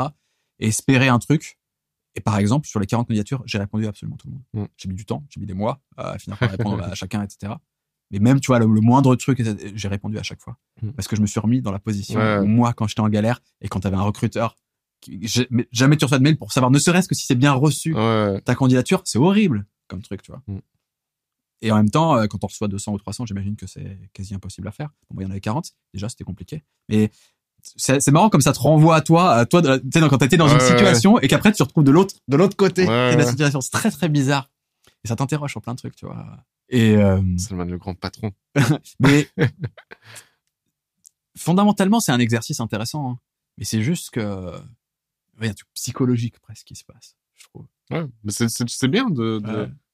ouais, de, de changer de position, je trouve. Mais c'est c'est important, c'est important. Mais euh, Mais t'as recruté euh, le plus beau. non, mais c'est il y a aussi le côté. euh, Est-ce que tu fais passer l'humain ou la compétence avant aussi quand tu Mm. recrutes? C'est-à-dire, est-ce que le feeling est trop bien passé avec la personne, mais objectivement, elle paraît un peu moins compétente. Mm. Et à côté, t'as un mec, il est trop fort, mais tu sens bien que tu que pff, tu vas ramer un peu et tout. Ouais. Qu'est-ce que tu fais comme choix Tu vois? Pile ou face. Ben non, mais c'est compliqué. Et au final, je, ce que je me suis dit, en vrai, euh, François était parmi euh, ceux certainement les plus compétents, mais en vrai, il y avait des, il y avait des gens, par exemple, qui étaient un son de formation. Mm. Ce qui est pas le cas de François, qui fait Mm. quand même le son du, du podcast. Mais tu vois, ça, c'est un truc qui était dans ma réflexion, etc. Et clairement, j'ai préféré prendre quelqu'un où je sentais un, un engagement, en fait, tout simplement. Ouais. Tu vois, je pense que c'est un truc classique dans le recrutement, hein, ou dans- quand t'es dans une boîte, etc. Mais dire, OK, le mec, il est peut-être pas complètement parfait encore, peut-être Mm. pas complètement au point, mais un, ça peut se bosser. Et surtout, par contre, tu sens une volonté Ouais. de, tu vois, c'était, par exemple, c'était l'un de ceux qui est, François, qui, euh, regardait l'émission avant, en fait. C'est-à-dire qu'il y en a qui, tu vois, c'était un peu par, par post sur réseau, puis quelqu'un qui les tag, machin, etc. Ouais, ouais. François, il suivait déjà l'émission. Ça, déjà, ça change tout. Et euh, se dire que mieux vaut quelqu'un vraiment qui a envie de bosser avec toi, qui investit, etc., même s'il est un peu moins compétent que l'inverse, quelqu'un de très compétent, et qui en vrai, en plus, en général, les mecs compétents, ils ont 3000 sollicitations, ils ont déjà d'autres taf, machin, etc., Exact. ils sont moins dispo, c'est plus galère, enfin, c'est On, moi, on m'a souvent dit, vaut mieux une petite qui travaille qu'une grande paresseuse. la preuve. voilà. François. Mais tu t'as déjà, toi, dû, euh, si ce n'est recruter, au moins choisir quelqu'un, t'es ta- pour une team ou un truc comme ça, ou tu vois, quelqu'un pour t'accompagner pour un taf, ou, euh, Bah, je, je dirais que le truc qui s'approche le plus de ça, c'est euh, le casting de la mixtape. Ouais. Tu vois, où euh, au départ, on était là et on cherchait des gens pour participer, et là, on refuse, tu vois. Mhm. Donc, on est dans un truc où, ouais, on doit faire des choix, il y a des trucs. Mais, mais ouais, c'est, je, je, vois, je vois un lien entre les deux, mais je pense qu'il y a un truc très spécifique au fait de devoir recruter quelqu'un où t'es dans une posture un peu plus de, un peu plus corporate entre guillemets, tu vois, que nous, ouais, voilà, tu sais, et, et on Oui, c'est pas, travaille. c'est, qu'une collaboration. Oui, Et puis il c'est y a aussi pas un- une question de, tu, tu vois, comme tu disais, toi, potentiellement la, la personne que tu choisis, elle va manger, Ouais. tu vois. Que nous, c'est des considérations euh, qui ne rentrent pas vraiment en ligne de compte, tu vois. Donc, euh, non, j'ai jamais eu à gérer ce genre de situation, mais j'imagine bien que ça doit être. J'espère que t'en as pas, euh, que t'en as pas mal dormi la nuit, mais. Non, mais mais ça m'a. euh, Enfin, tu sais, quand je me suis retrouvé avec une liste euh, où il restait euh, 4-5 personnes, vraiment, à la base d'ailleurs, j'avais décidé, je, je m'étais dit, je vais prendre avant de faire un entretien, tu sais, en mode Zoom et tout, Ouais. je vais les appeler chacun au téléphone. Pour Ouais. commencer à, tu vois, déjà un peu à, Ouais, à tâter le terrain, et puis ensuite seulement avec deux ou trois, on fera un, un Zoom, tu vois, vraiment en mode sérieux. Et en fait, j'ai même pas fait le coup de téléphone avant, parce que ouais, c'est ça, ça devait être 5-6 personnes. En fait, ça prend déjà beaucoup trop de temps Ouais. De passer euh, une demi-heure avec chacun au téléphone, tu Ouais. vois. C'est euh, voire plus parfois qu'une demi-heure. Donc euh, ouais, là là je me suis posé des questions sur comment je fais vraiment il y a plein de gens que t'élimines facilement. Ouais. Et puis quand t'as le corps un peu du truc, tu vois, enfin le, le cœur du truc plutôt. Et là que tu te dis ils sont tous plus ou moins équivalents ou alors chacun a un peu des forces, des faiblesses, machin, etc. Comment tu fais ton choix? Mm. Après je crois que j'ai un problème avec les choix aussi de manière générale. c'est à faire des choix vraiment. ça dépend ce qu'on appelle un problème, mais moi, moi, par exemple, genre, moi, si je dois choisir un, n'importe quoi, gros, je, je choisis n'importe lequel, C'est vrai. tu vois, ouais. J'en choisis un. Je me dis, euh, une fois toi t'es trop décomplexé comme mec, tu vois. Moi je moi, je, je- moi, je vais, je vais trop intellectualiser le truc de ouf, tu vois. Mais en fait, pour moi, en- je pense, c'est en fait pratiquer la musique à haute intensité comme je l'ai fait euh, aussi longtemps. En fait, justement, la musique, comme beaucoup de choses, mais c'est vraiment c'est une succession de milliers, de millions de micro choix. Et euh, et en fait, au bout d'un moment, juste, je sais pas, pour pas devenir fou peut-être, mais tu vois, genre tu, si tu galères à faire des choix, souvent, je trouve, c'est que t'es dans ce truc de se dire que tu vas, tu crois que tu vas pouvoir imaginer les scénarios possibles Oui. tu vois. Sauf que moi, je fais ce deuil de ce truc, tu vois. Ouais. Genre, je suis vraiment en mode, j'en sais rien, gros. Et euh, c'est toujours un coup de chance, en vrai. Tu vois ce que je veux dire? Même après, je, je Après quand c'est que... avec de l'humain, c'est autre chose quand même. Oui, oui. tu as bossé et tout. Ouais, ouais, de ouf, de ouf. Ouais. Bah, tu vas pas choisir juste au hasard. Mais à partir du moment où, justement, t'arrives dans cette fenêtre où ça devient compliqué, Mhm. c'est que c'est plus si compliqué que ça. C'est Mmh, qu'à que ce moment-là... Théoriquement, t'as déjà eu un beau panel et Oui, que voilà, ça. Moi, c'est comme ça que je le vois. C'est que genre, à partir du moment où le choix commence à être compliqué, c'est que en vrai, il est temps de dire, oh, ben, plot, plot, plot, hop, et voilà, tu vois. Parce que ça veut dire que t'as viré tous les gros euh, trucs, et puis euh, le reste, bah, tu- c'est le chaos, tu vois. Il va Mm. pas se passer, il va se passer 50 000 trucs. T'aurais pu prendre euh, François un mois après, euh, Miskin, je sais pas, il, il se passe un truc dans sa famille, il doit déménager. Enfin, tu vois, Mm. genre, tu- donc à partir de là, c'est tu choisis et tu construis après, tu vois. Il y a des trucs tellement incroyables parfois de hasard de vie. Je sais Mm. pas, ça n'a aucun rapport avec ce qu'on vient de dire, mais c'est une anecdote. Ouais, c'est le moment de la drop, on sait jamais. C'est dans ma carrière professionnelle entre guillemets, il y a eu un moment, un- je te jure, un, un switch. Et sinon, je je serais absolument pas épanoui euh, comme je le suis dans mon travail actuellement. C'est que euh, après mes études, ça a été la galère de trouver du taf. Et donc j'ai commencé par faire, euh, j'ai fini par faire des, des petits tafs, tu vois, de l'animation dans les écoles. Ouais. Et euh, j'étais tellement chien de taf et je voulais tellement rassurer aussi autour de moi, Ouais. au niveau familial, etc. Ouais, ouais.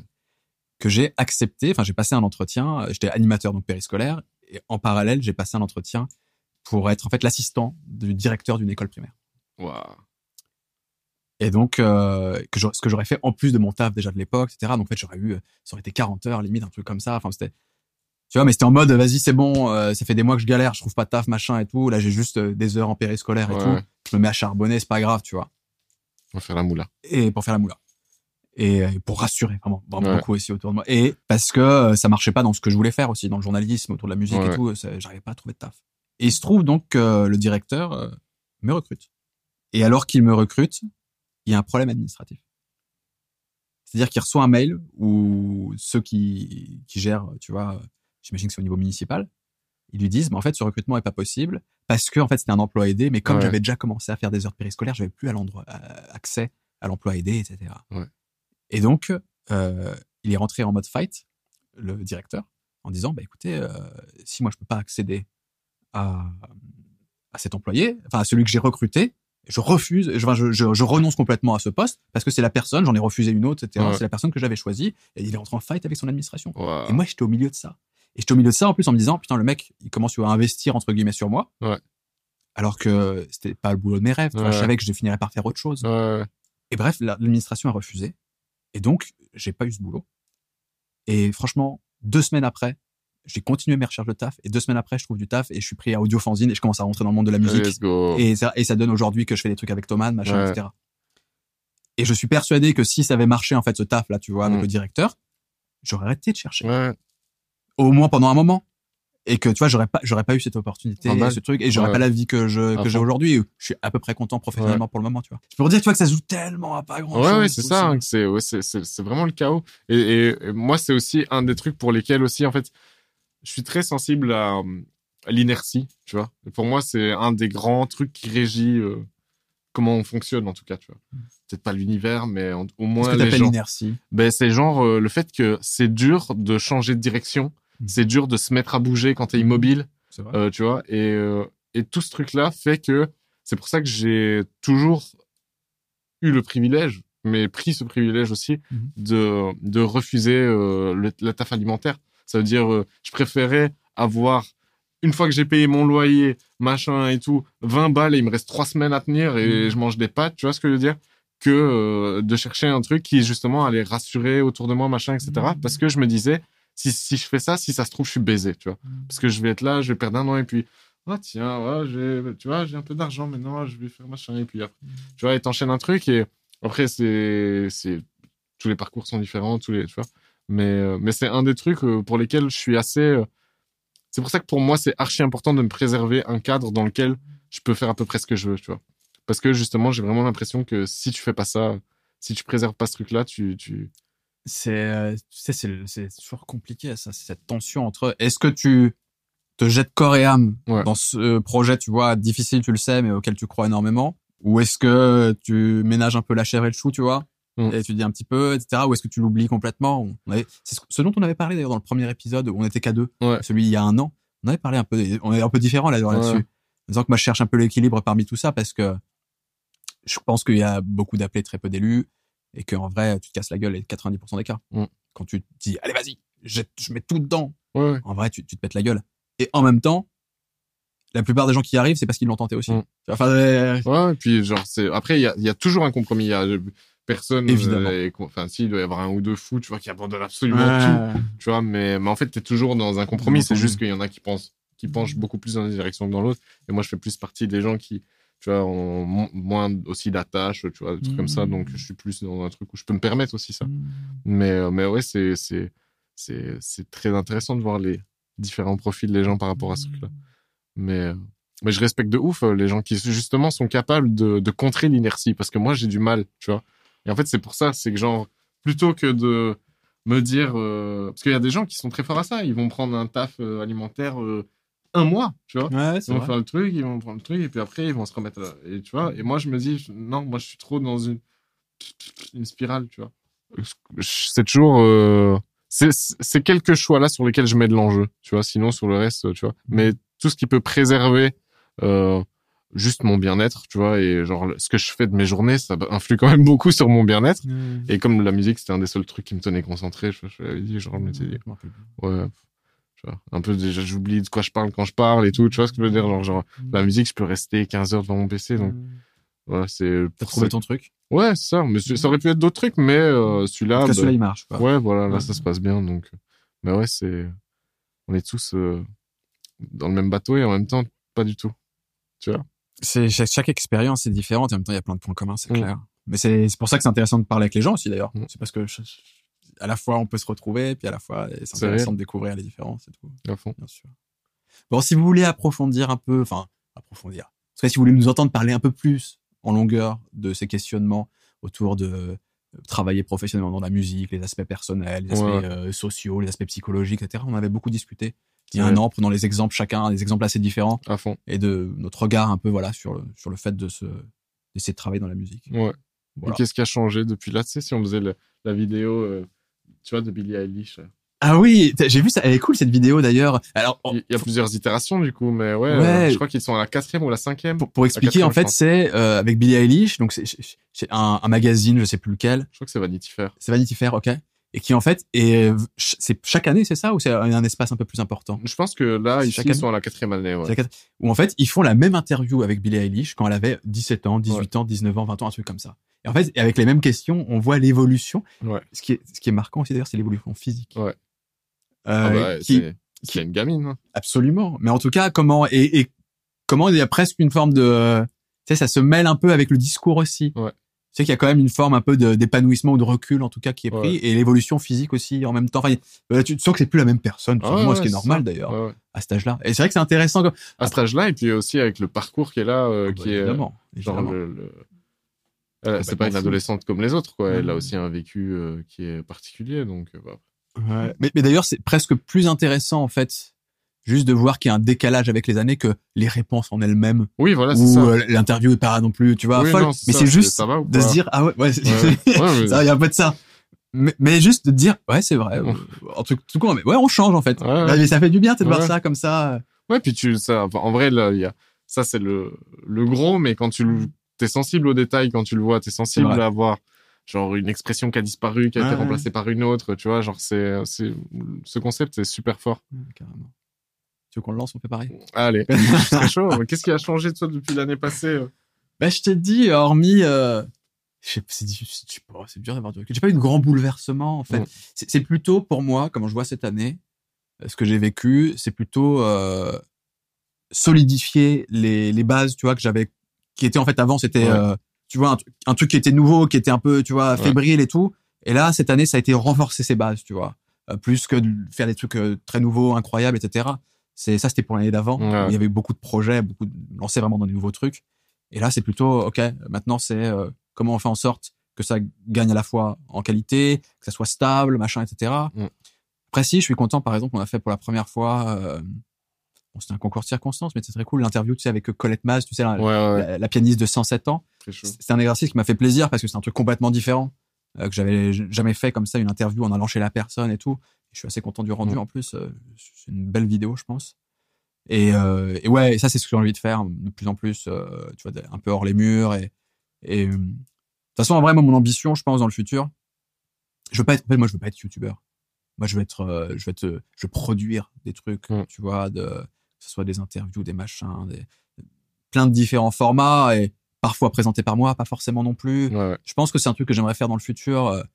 Euh, Je, je le fais pas avec la chaîne, mais j'ai déjà un petit rôle au sein de la chaîne, tu vois, qu'on a lancé Ouais. la monte le son, euh, un peu de pas de chef, c'est pas le bon terme, mais de De boss. non, mais tu sais, d'a- d'accompagner un peu euh, le Ouais. projet de manière générale, notamment d'un point de vue éditorial. Ouais. Euh, et j'aimerais bien dans le futur euh, faire ça, quoi, développer, euh, si ce n'est un média, ou au moins, tu vois, avoir plusieurs trucs Ouais, comme ça, et être un peu derrière, et essayer d'a- d'avoir une vision d'ensemble et de pousser un peu chaque truc. Après, il y a, y a d'autres gens qui s'en chargent réellement pour la concrétisation, Ouais, mais- bah ouais, mais ou moi mettre la main à la pâte aussi en partie, ça. mais tu, tu vois un truc comme un ça. peu de quoi. la DA, quoi. Ouais, Ouais. c'est vrai.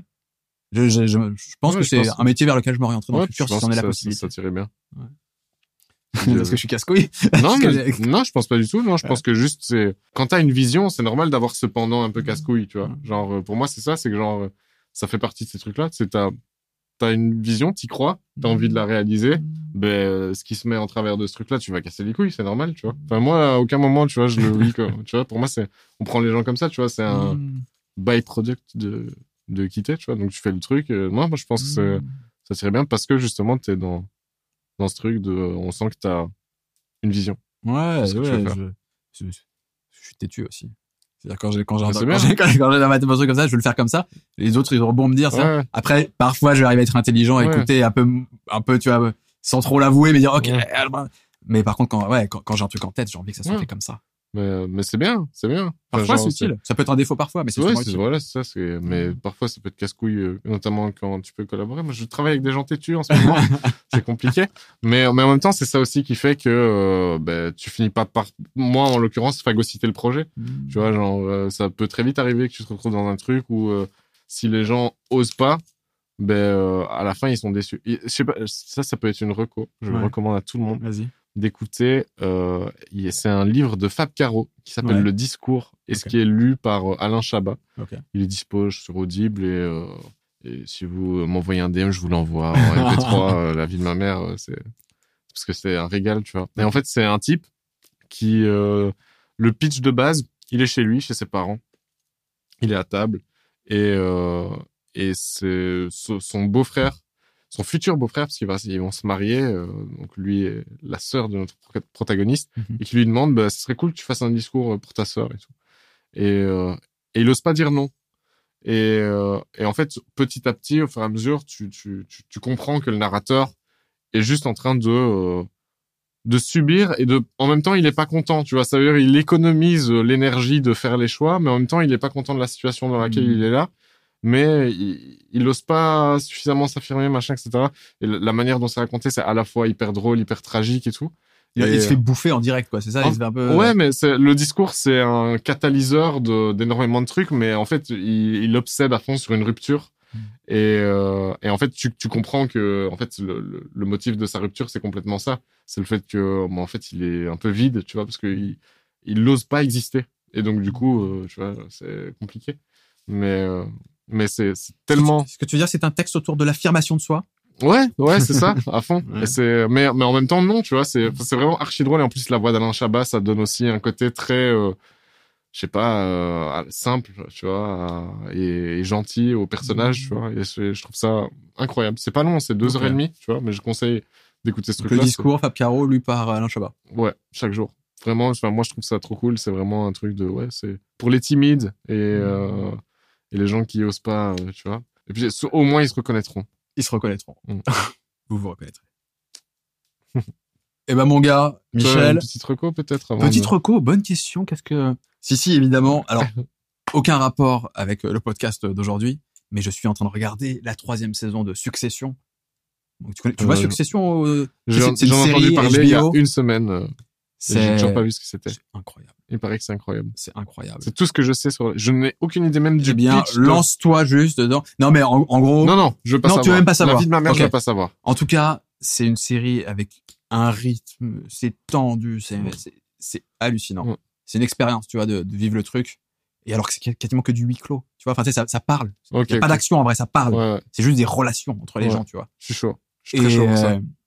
Euh, et ouais, c'est fou. Ouais. Désolé, mais du coup, j'ai pas envie de t'en parler parce que du coup, moi, j'aime bien ces trucs. de- Ça, ça vous a intéressé hein Ouais. En gros, je dis, euh, C'est voilà, bien. C'est bien. Voilà. Mais moi, j'aime bien ça. Quand quelqu'un euh, de confiance me dit c'est bien, j'ai envie d'avoir le moins d'infos possible et de me jeter, tu vois. Excellent.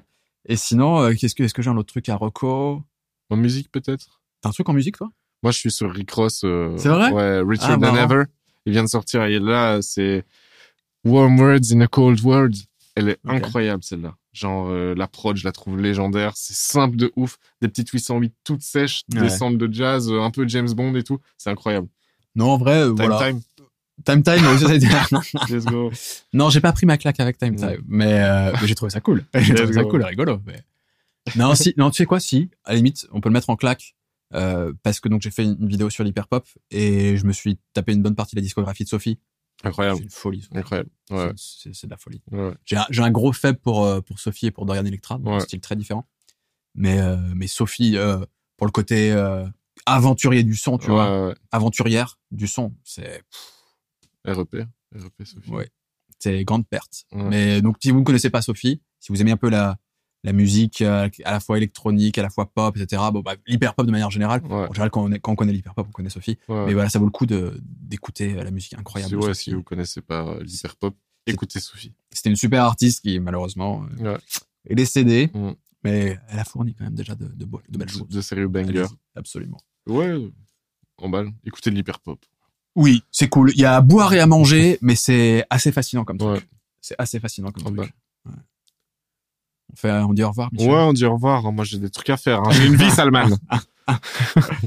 Les amis, ciao, on ciao. revient en janvier. Tout de go. Un grand merci encore une fois à Thoman de soutenir ce podcast. Mm. Un grand merci à vous de nous suivre. Il faut encore faire monter ça. Et nous, de notre côté, promis, On s'engage. on s'engage à faire monter en Macron. gamme le podcast. Monter quoi? Macron. Quoi? Non dans les sondages. Non? Non, Je sais pas. pas ça. Non, non, on va faire monter le podcast, pas Macron. Nick Macron. À bientôt. Salut. ciao. Ciao.